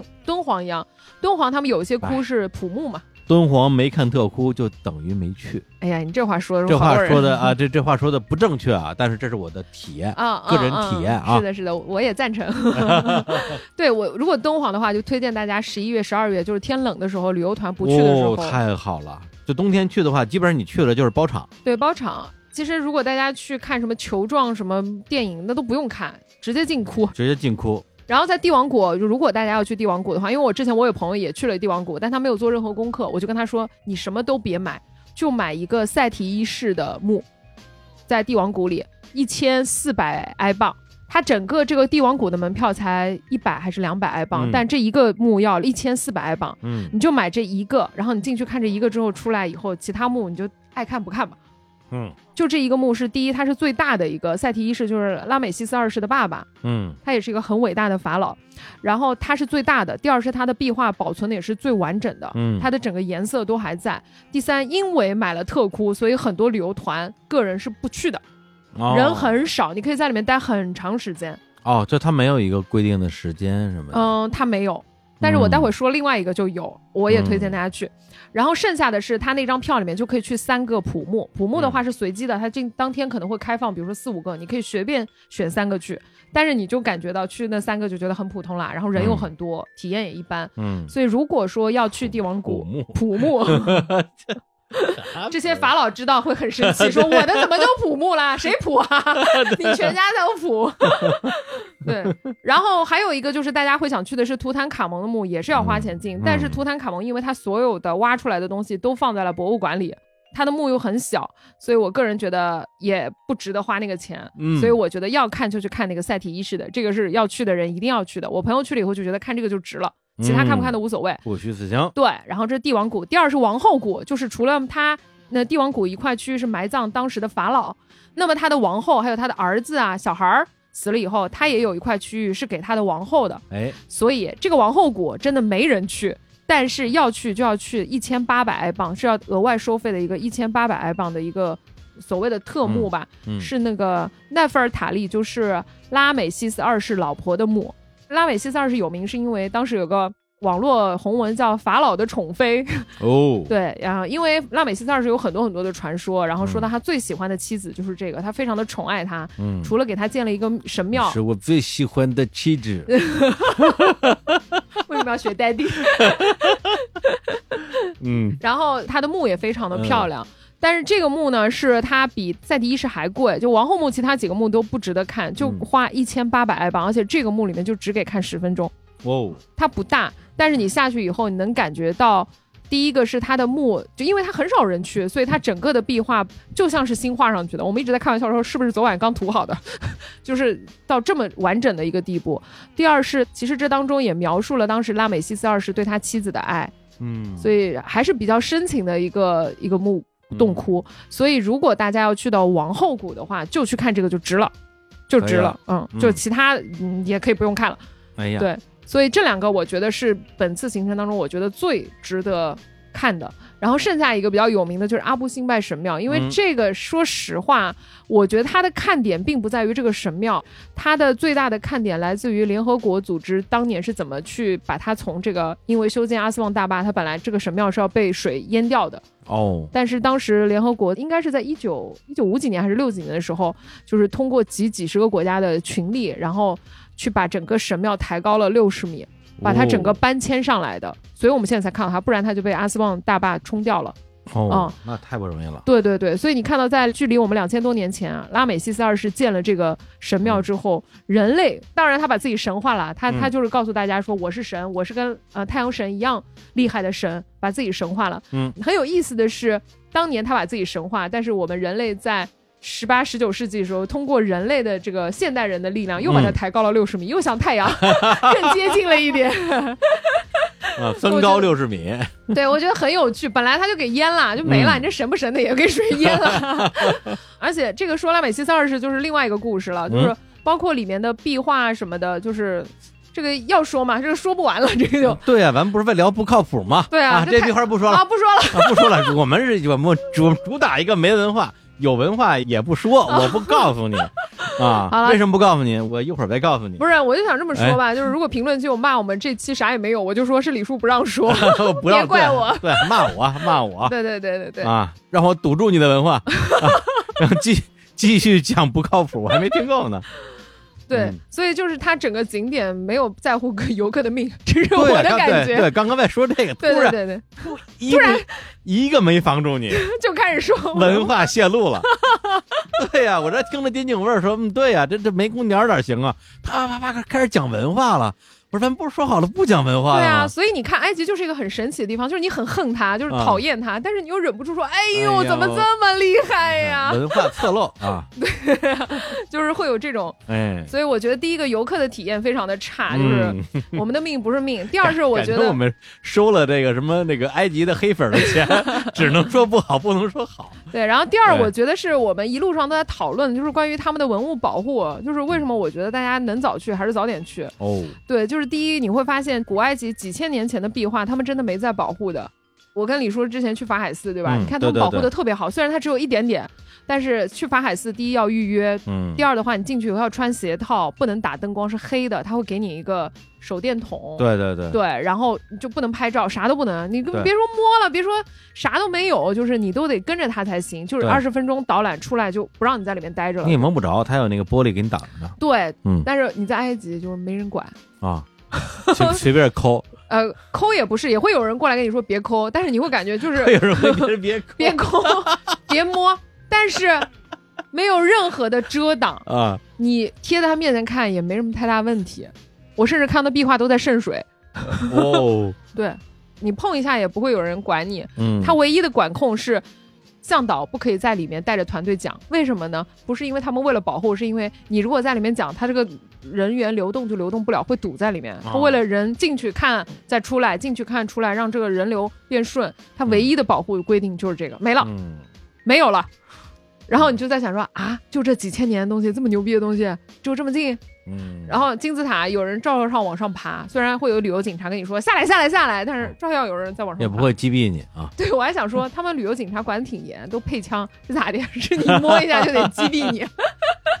嗯，对，所以我们在想说，真的一点儿也不保护吗？就这嗯玩意儿，你就能明显感觉到壁画在一点点脱落和掉色嗯，啊。因为首先第一个自然风化肯定阳光照射自然风化，对吧？嗯？第二就是游客啊，就你在这墓穴里面，在他那个塔里面人的那个汗、对水汽、对对，人流、闪光灯，随便啊，嗯 就是随便啊。嗯，那是的，你有点搞不懂 是的，赶紧看。对，所以我我后来就觉得说，因为我现在推荐了那两个赛提一世的墓和那个 Nefertari 的墓，我在想说啊，那以后大家都去了，是不是以后就也会剥落的很厉害嘛嗯？，但是你不去的话，它还是会剥落的。对，还是去吧，对，所以我说，因为你是剥落。所以我觉得大家要去还是早点去，因为我觉得埃及真的没有在认真保护。第一，不把我们的命当命；第二，不把壁画的命当命啊。就是现在你想想啊，这个敦煌的保护还是很到位的，嗯保护非常到位，真的。虽然我今天也在说，我说我们在走金字塔的时候，嗯我们从里面钻出来，然后我们都得低着头，在一个幽暗的走廊里面走走走走走，因为它也会相对来说有一点点加固。嗯但是突然我的队员在后面悠悠的发出一个声音说，到最后都会塌的。然后突然我就嗯觉得，哦，是的，就是我们一直在思考保护这件事情，就是最后都会没的。你像敦煌，对，它也会消失，它会随着岁月、随着时间，它都会消失。但为什么人还要保护它呢？然后埃及人，你看人家就躺平了呀，不是他们保护它是为了赚钱。对他们就躺平了呀。但我们就是说，哎，得保护，得罩个玻璃罩子，对吧？得控制游客。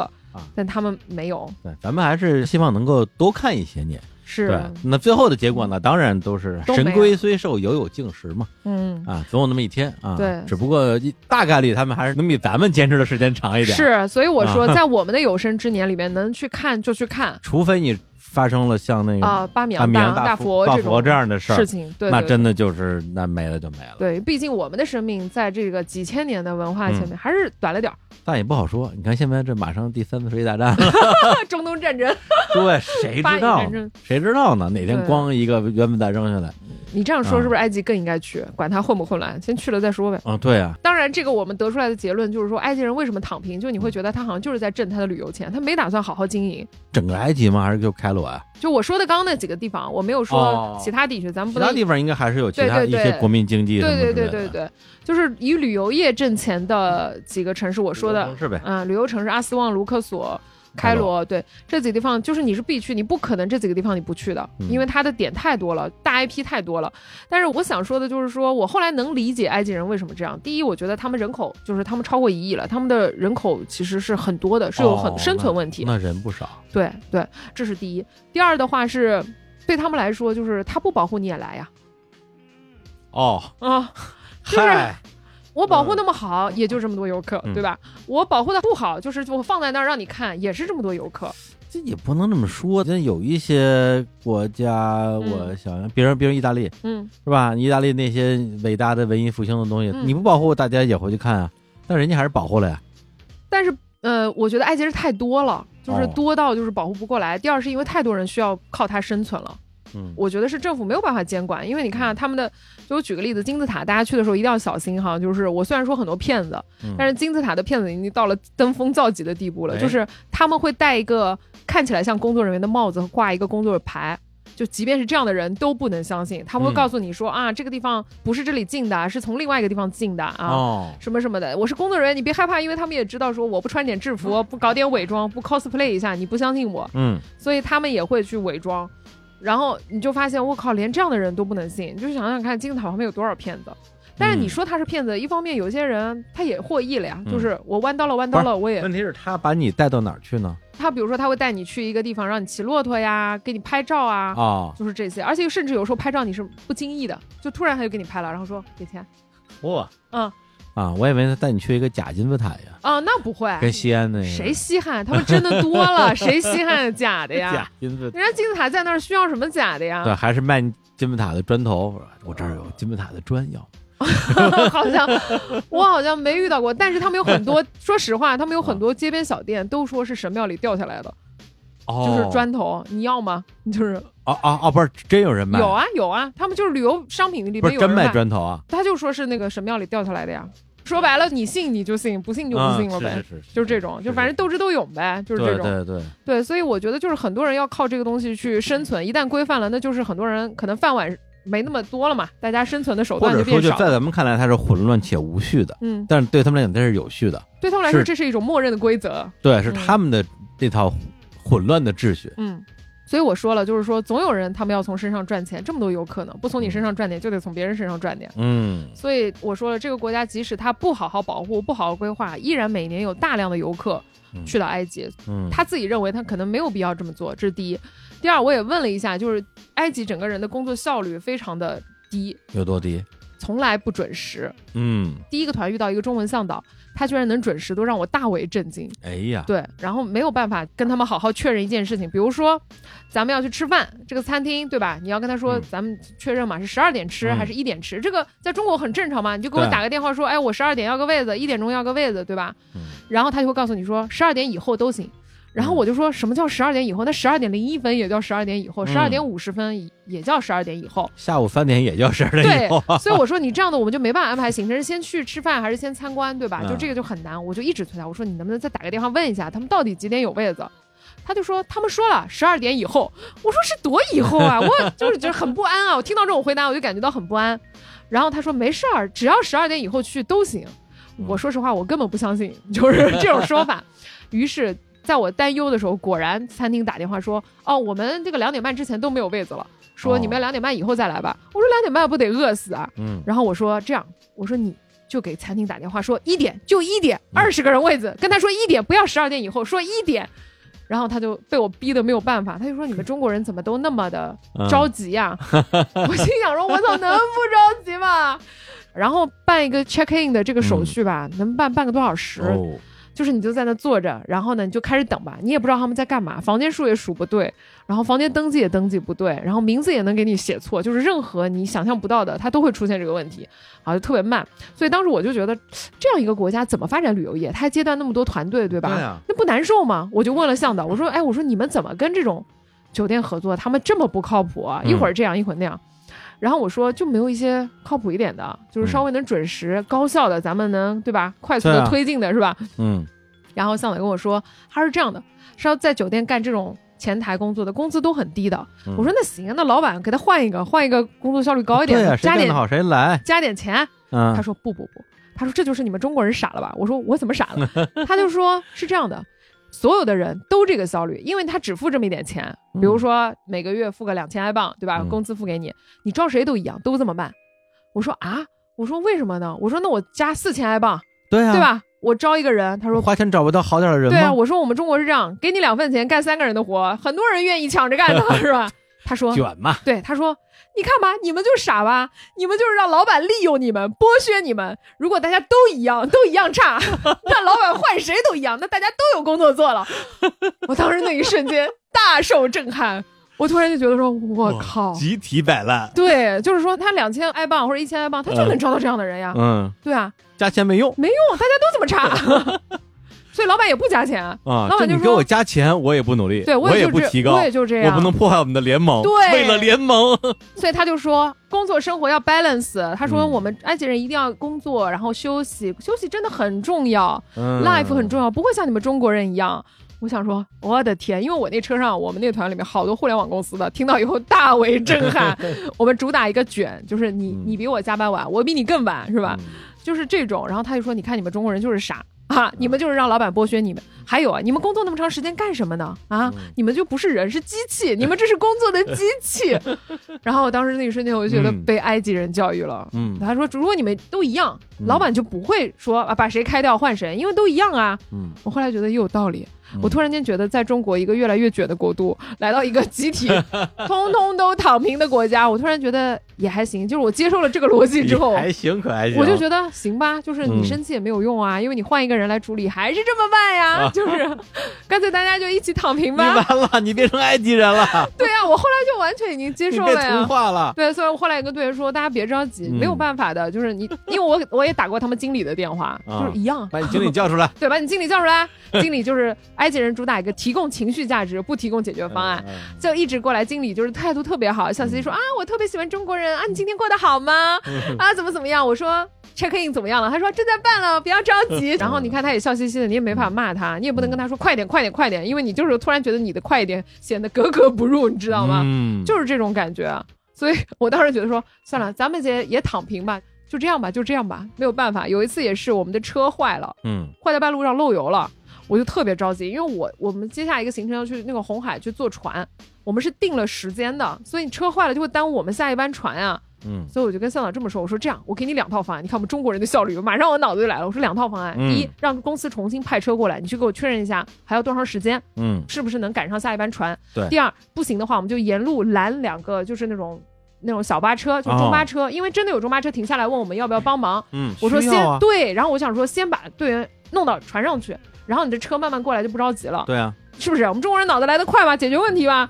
结果向导就说，嗯，啊，我已经打电话给公司，大概还要一个小时吧。我说啊，一个小时船都走了。他说那没有办法，我们车坏在这里也不是我的问题，这也是一种缘分。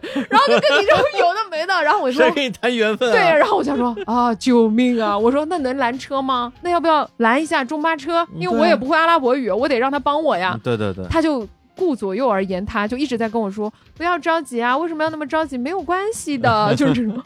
然后我当时想说，我的天，我就是真的很上火，就是真的很上火。嗯但是他就是情绪稳定，没关系啊，就说嗯，这是一种缘分，我们车坏在这里也是有缘分。我就圆个大头啊，就就、嗯、那个大头粪啊，对，就是这样子，嗯就是每一次我都觉得哇，我的心脏要爆炸了。但是嗯我就觉得说哇，你们怎么情绪那么稳定？那后来你们赶上那个船了吗？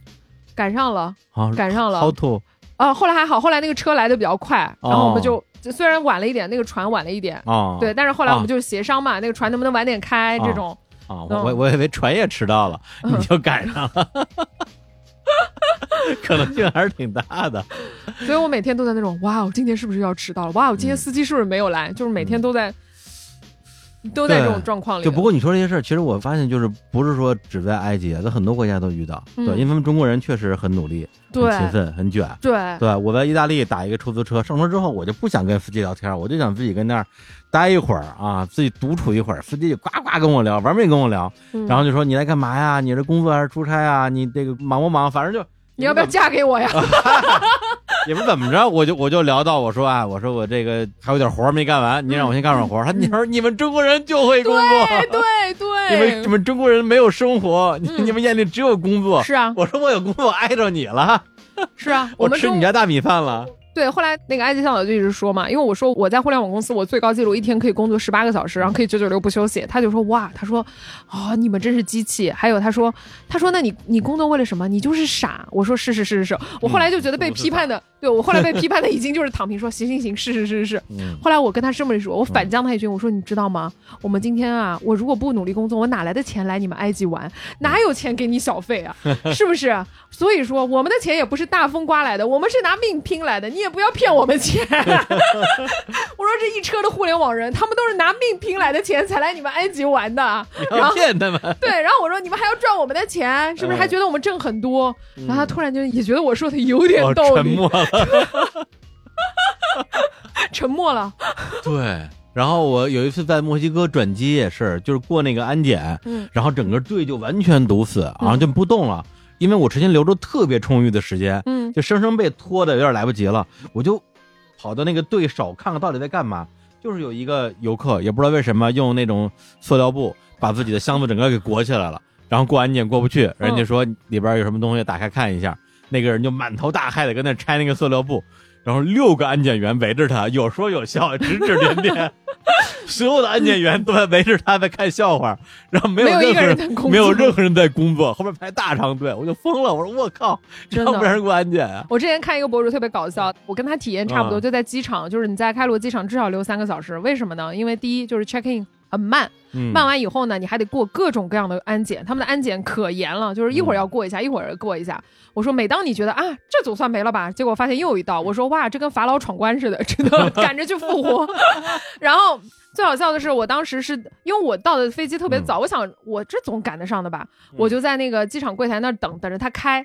结果他开了以后就开始怎么办呢？就是工作人员先聊会儿天，我们都已经拿着护照在那柜台了，他先聊会儿天。嗯嗯，然后我说你你倒是办呀，你倒是给我托运啊。然后但我也不知道他们在聊什么。嗯，但你催他又很奇怪，嗯就是你催他，你在中国你催他，你说哎你给我办快点儿，嗯就是这个可以，但你在国外催他，没人理你，觉得你很奇怪，嗯你就只能在这儿干耗着。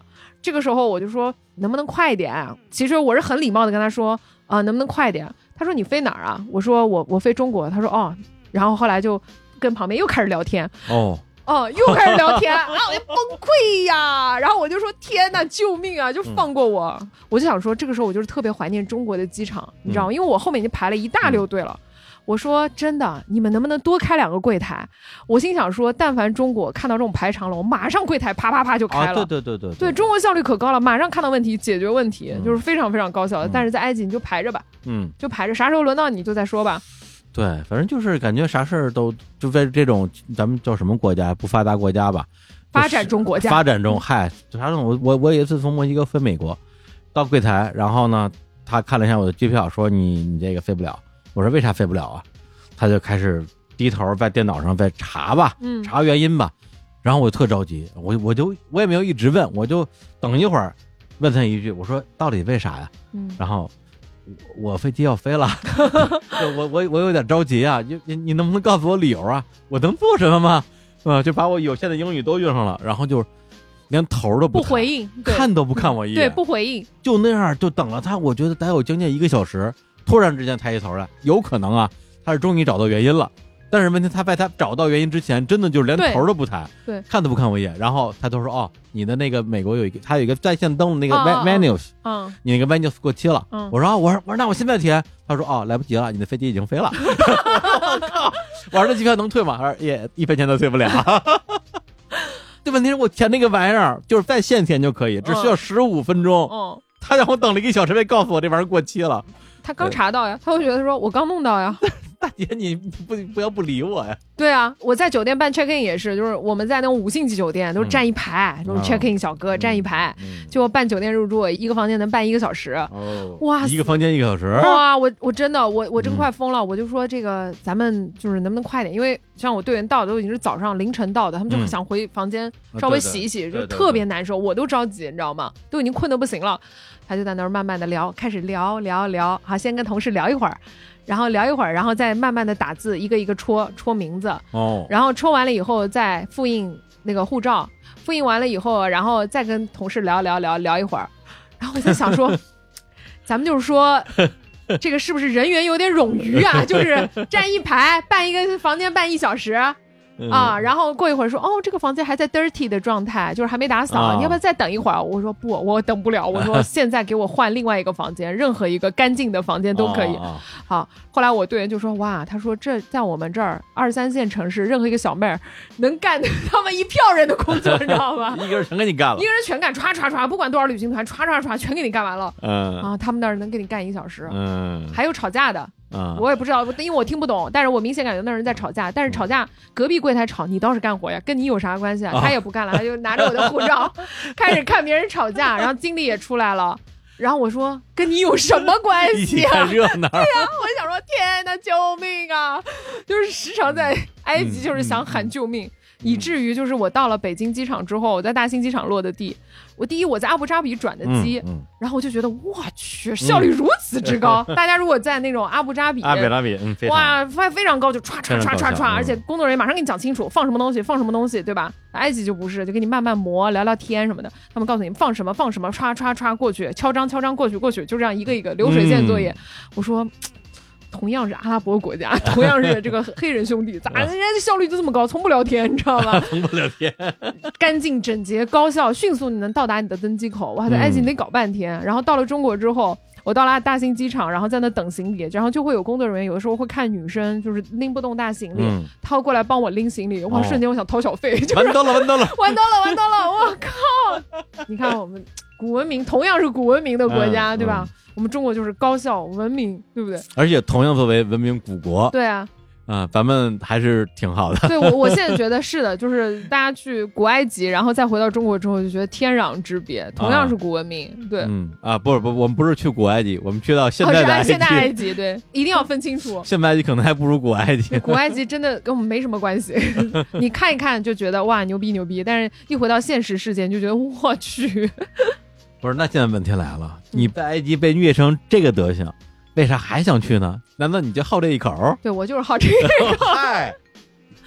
嗯，我觉得是这样，就是先说我朋友，因为我觉得今年国庆节很多人去埃及，每个人嗯给过来的反馈我都有问，我说你觉得这埃及这国家怎么样，对吧？嗯我觉得还是有很多时候我觉得挺好的，比如说我在埃及，因为我不是说我有次快要中暑了五十度嘛，然后我们那个车空调还坏了，然后我就发现路边有很多那种免费请你喝凉茶的村民，啊，他们每一年在夏天最热的时候就会煮凉茶，然后给路过的司机和客人不要钱吗不？要钱，而且很好喝。哦，他们是就是类似于你可以理解为做善事嘛。他们其实自己生活也很窘迫，但是他们会煮这种凉茶，一大罐一大罐，拿那个塑料杯子给你。但是因为他们塑料杯子都不多哦，嗯你喝完还得还给他，因为他都没有多余的啊那么多、那么多嗯来来往往的车辆在村子里，就是也是会遇到一些。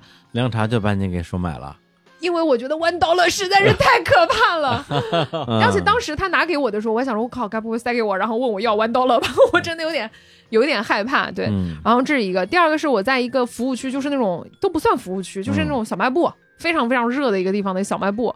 然后这里给大家几个小 tips，去埃及你可以买一点那个清凉油，就是小红圆点的清凉油，嗯他们非常喜欢这个清凉油，可以当小费用，哦嗯，会影通货。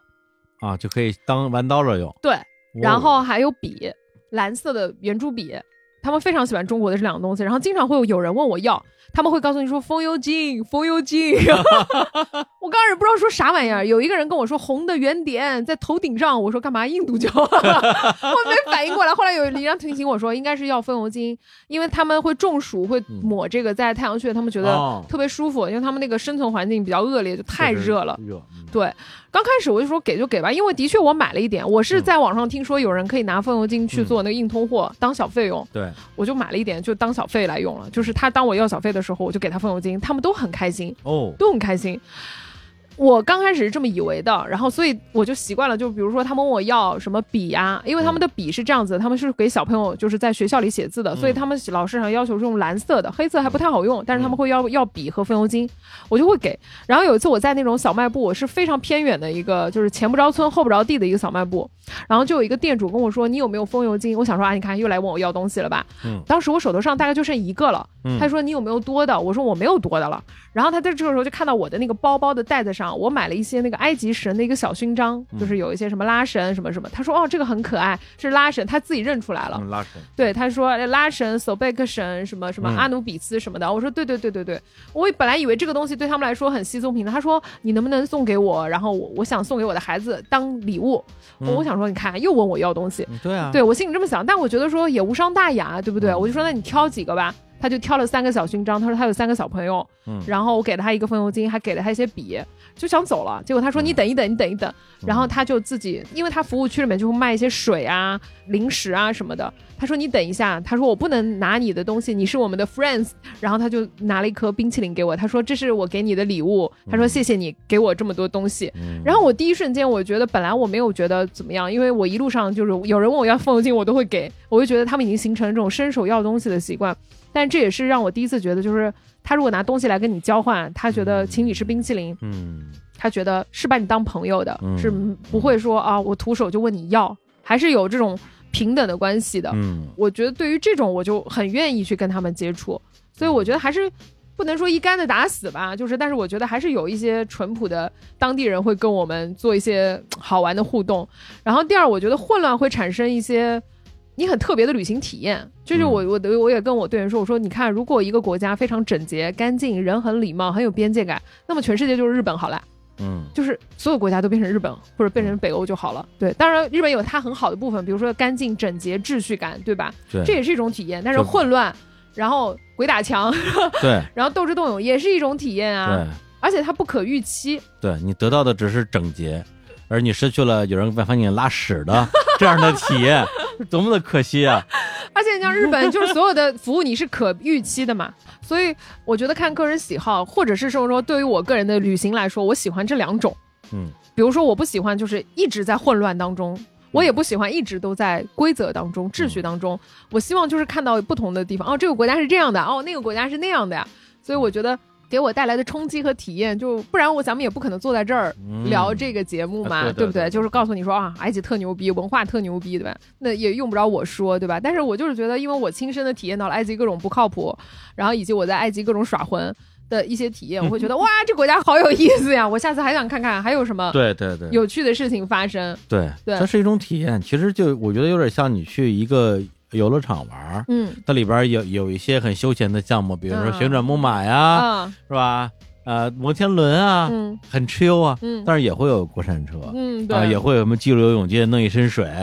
对，你说那玩意儿它那体验好吗？它也不是简单意义上的好，它就是刺激嗯。啊，你想不到，甚至让你觉得有一点恐惧，嗯。肾上腺素飙升，飙完之后发现、哦，原来我没死啊，哇，好开心。嗯，我觉得还有一个就是巨大的冲击和震撼，能激发你很多的想法，对对你思想上的想法有很大冲击。呃，如果在一个跟你的本身的生活环境里比较类似的，你其实你的心绪是比较平静的，而且你会认为很多的是理所当然的。嗯，反而如果他的服务跟你预期不下，你肯定要投诉他，或者说给他差评什么什么的。你会觉得我付了这么多钱就应该得到这样的服务。对 OK，但是这个理论在埃及压根就不成立，所以你会思考说，埃及这个国家怎么了？嗯为什么他会这样呢？这不我们在节目里嗯聊，为什么他会这样呢？然后以及他未来会变成什么样子呢？以及我现在的生活是不是最好的？还是说我现在的生活就像我跟他们去聊什么躺平啊、卷啊，说哦，我们觉得说我们中国人就是高效呀，嗯就是服务好呀，你们怎么做不到呀？文化的冲撞，对我会觉得哦，原来他们是这么想的，好像躺平也还行，或有道理。对，或也有对他们来说是有道理的。还有就是，比如说我们队一路上都说，你看看这个地方弄个电梯多好啊，那个地方弄个玻璃板儿多好，对啊，这个地方弄个通风设备多好。然后我就说，得了，别操人家国家的心了，这咱们操操自己。李佳琦的话说，工作努力了吗？工资涨了吗？工资涨了吗？就还操这份闲心？哎我说，人家旅游局都不操这份心。对，因为很多年前就是也一直有人问我说，为什么会喜欢印度这种脏乱差的混乱的地方？嗯对我我的回答其实跟你是类似的，嗯因为它第一是它因为混乱所以丰富，而且在这里边你会有很多的不期而遇，嗯。有可能是不期而遇的惊吓，嗯。有可能是不期而遇的惊喜，嗯。或者在持续的惊吓之中突然来了个惊喜。嗯。啊，就是这种反差会带来很多很新鲜的体验。嗯。对，甚至我觉得，如果咱们举个例子的话，这个郑渊洁老师著名的童话《魔方大厦》，嗯。啊，我们就当我们是这个来客嗯。啊，突然之间啪跑到一个魔方大厦里边的一个奇怪的国家，嗯。它无论多奇怪，你都不会觉得奇怪嗯。啊，因为它是在魔方大厦里边。嗯，这个世界某种意义上它就是一个魔方大厦。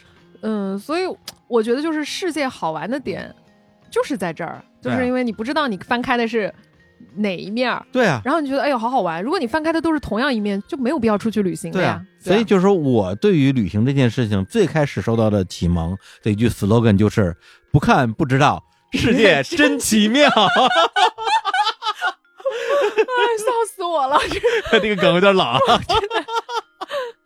对对啊，我那个时候就是在看那个正大综艺里边的这些世界特别奇怪的旅行的一些东西，我就觉得哇，原来世界是这样的呀！因为那时候那时候国门刚打开，嗯，对，八十年代，那什么感觉啊？对，所以我觉得世界这样的也不见得就是说你外面世界真的好，也有可能就不好，不在你的就是不是你的菜，很多地方就是不好啊。因为我我记得我在印度也好，我在埃及也好，我都遇到过队员跟我说，我特别讨厌这个国家，我在日本也碰到我有在那边上学的朋友，嗯，啊特别讨厌。说我特我特别讨厌日本，赶紧毕业，赶紧离开对，赶紧离开。对对对，我觉得每个人有自己的喜好，我觉得这个没有问题。但是我觉得回归到我自己内心，呃，为什么我说埃及给我的感觉就是很刺激、很好玩，还想再去玩的原因，是因为我觉得它打开了我更宽容的那一面。我会觉得说，我不会因为说有人在我房间里拉屎，我就说我靠，这埃及是什么鬼地方？是个屎地方，对 呀，我还会觉得说，我靠，我下次看看有没有人在我房间地上拉屎。哎呀，没有没有，口味太重了吧？开玩笑，就我会觉得说，那我下次会遇到什么呢？就我会觉得很好。第二是我觉得，好个屁呀！我觉得这个国家这样的人生活是有、不能说有他的道理吧，就是说他有我不可为他操心的部分，他有我尊重他的那个部分，嗯就是我可以给他提各种指点江山的意见，说你们这儿应该这样弄，那边应该这样弄。但是后来想想说，哎，你算老几啊？你在这个国家，你就要尊重他的生活方式，以及更多的去了解这个国家。所以我觉得，嗯，他会让我警醒，嗯不要老是困在自己的思维里，觉得什么是好，什么是不好。嗯、这个国家给我的冲击就是，我要更多的提醒自己，去平等的看待每一个国家。哇，嗯，这个拔的太高了吧不？，但我真的是这么想的，我不是拔的，我真是这么觉得。因为我觉得疫情这三年啊，还有一个就是要跟大家分享，就是这是我疫情三年第一次出国。哦，我已经太久没有出国了，我已经能感觉到，在没有出去旅行的时候，我感觉，因为我自己在互联网公司做嘛，然后我我觉得，呃，这样说是不是不太好？但是我也可以分享一下，就我觉得互联网是把人当工具来使的，的确是，就正如埃及人所说，我自己也是老板的工具，嗯呃，我对人、对于世界、对于价值观是非常的不在乎的。嗯大家只不过就是为了挣钱，对吧？然后为了让这件事情做起来，我觉得是不太在乎的。我能感觉到我的价值观在慢慢慢慢的变狭隘，这个是我感知到的。嗯，但是突然来了一个埃及，我突然发现，哇哦，就是，哦，世界真好玩，就是还可以这样啊。嗯然后我再回来的时候，我觉得啊，原来人还是要作为人，然后个体的不同还是要被看见。嗯我感觉到我的那个不能说价值观吧，就我的心再一次被打开了。嗯嗯，因为我我感觉到我的心在收缩，在不断想着这啥这什么呀？再加上现在网络和舆论的环境也变得越来越严严越来格，越二元，对，嗯然后不是对就是错。嗯，但是现在我出去以后发现，啥对啥错，这在埃及都不重要，就是另外一个次元，对，就不跟你这嗯这是这啥呀？这是。对，所以我觉得埃及给我的冲击这么大，所以给我带来的思考和启发也很多。嗯所以我觉得目的地，反正咱们也不是打算在埃及常住，对不对？对，你毕竟是旅行，并不是一个常住的地方。看看无妨，对，看看无妨。你要是喜欢，就多看看两遍；不喜欢，就是再选另外一个地方。哎但是不要对一个目的地有偏见。嗯，我觉得现在大多数的误会或者是冲突都来自于偏见是。啊。所以呢，哎，现在给大家告诉一个好消息，什么好消息、啊？日常看世界，什么鬼埃及旅游团哎哎哎，没有啊，哎，录完这个就还有吗？还有人要去埃及吗？没没有没有了吧？好好，那我们 cancel 了，现场取消没有了，没有，了。哎但我很想知道，就是我真的很想知道，啊听这个节目的人听众可不可以留言？就是你听完这期，你还想去埃及？对，如果留你想去埃及言的人，体验什么？如果留言说想去的人超过十个人，我们就开这个团，然后这十个人你们别跑，别到时候开团的时候都不去了。哎呀。啊，没有团，没有团，胡胡说八道的，这这这种地儿谁我都不敢去啊！说的非常好啊你你不，想去吗？嗯，我觉得印度还可以，埃及我天，为什么呀？是哪里劝退了你啊？拉屎那个我觉得有点受不了。那也是偶发性事件吧？我去，这也不是每一次都能碰有人在这拉屎，是吧对，啊，呃，要不拉屎的话，我考虑考虑吧。嗯，啊，什么玩意儿啊？真的，我今年春节还想再去。我你啊，你是真真喜欢啊？呃，对，我就想看看他们有没有进步，然后 有没有一些不一样的体验。就是我我真的很房间屋里地上拉屎？对，嗯，我们下一期要不录一下那个嗯埃及推荐去哪儿吧？哦，再再再说一个埃及哪里好是吧？对呀，我刚刚都推荐了两个，啊，对啊，我这我死拦活拦不让你推荐，还给人推荐呢。就是又没路线。啊，没有没有路线，没有路，什么都没有。啊，行吧，那我们这个录了一期莫名其妙的节目啊，奔着好莫名其妙呀！主打黑埃及，哎，就这这都是真实的人生经历和生命体验啊。是。啊，然后大家听了之后，不管什么感觉，也都是真实的感觉。啊，请勇敢的在评论区表达出来啊，不许骂人。啊，不是可以可以骂埃及人，不要啊，不要骂我们，不要啊。不要骂埃及人。啊，也不要骂埃及人，我觉得是这样子的，我觉得嗯。很多人对于埃及的那个目的地的念想是被打不破的。嗯，因为我知道埃及有很多 IP，比如说什么尼罗河的惨案啊，尼罗河的女对儿啊，对，啊然后这个什么法老的宠妃啊，嗯什么埃及艳后，就它有大量的文化输出。我们从小就看这种 IP 长大的，嗯所以对于这个地方的情感，我觉得还是很深的。劝不退是吧？对，劝不退的。但是我觉得就是大家的预期很重要。就我们今天录这节目是说，你对这个旅行要有预期，它当然有，哦对，当然有有很震撼的部分你，要这么说的话，我们这节目其实对于那些本来就不想去的人，嗯听了之后说：“哎有呀，正好，对啊，我这不去就对了。嗯，而对那些想去的人来讲的话，啊，你降低预期，对，降低预期，你能玩的更开心。对，就我说了，别生气，别生气，别人别跟埃及人生气，然后别骂骂也没有用。你这都是埃及人的论调。对我现在已经非常埃及化了，就别骂，别着急，也没有用，你生气了也没有用，弯刀了，弯刀了，弯刀了。这就是史称小北的埃及化时代。啊，行吧，那我们节目最后也没想好放啥歌啊，到时候想想再说吧。啊，可能放一首什么完蛋了，完蛋了，有没有这样的歌？哎，行，那就在这个一片混乱之中结束了今天的节目，跟大家说再见，拜拜，拜拜拜拜，没有团，真的没有。团、啊，埃及见，埃及见，埃及见，哥，拜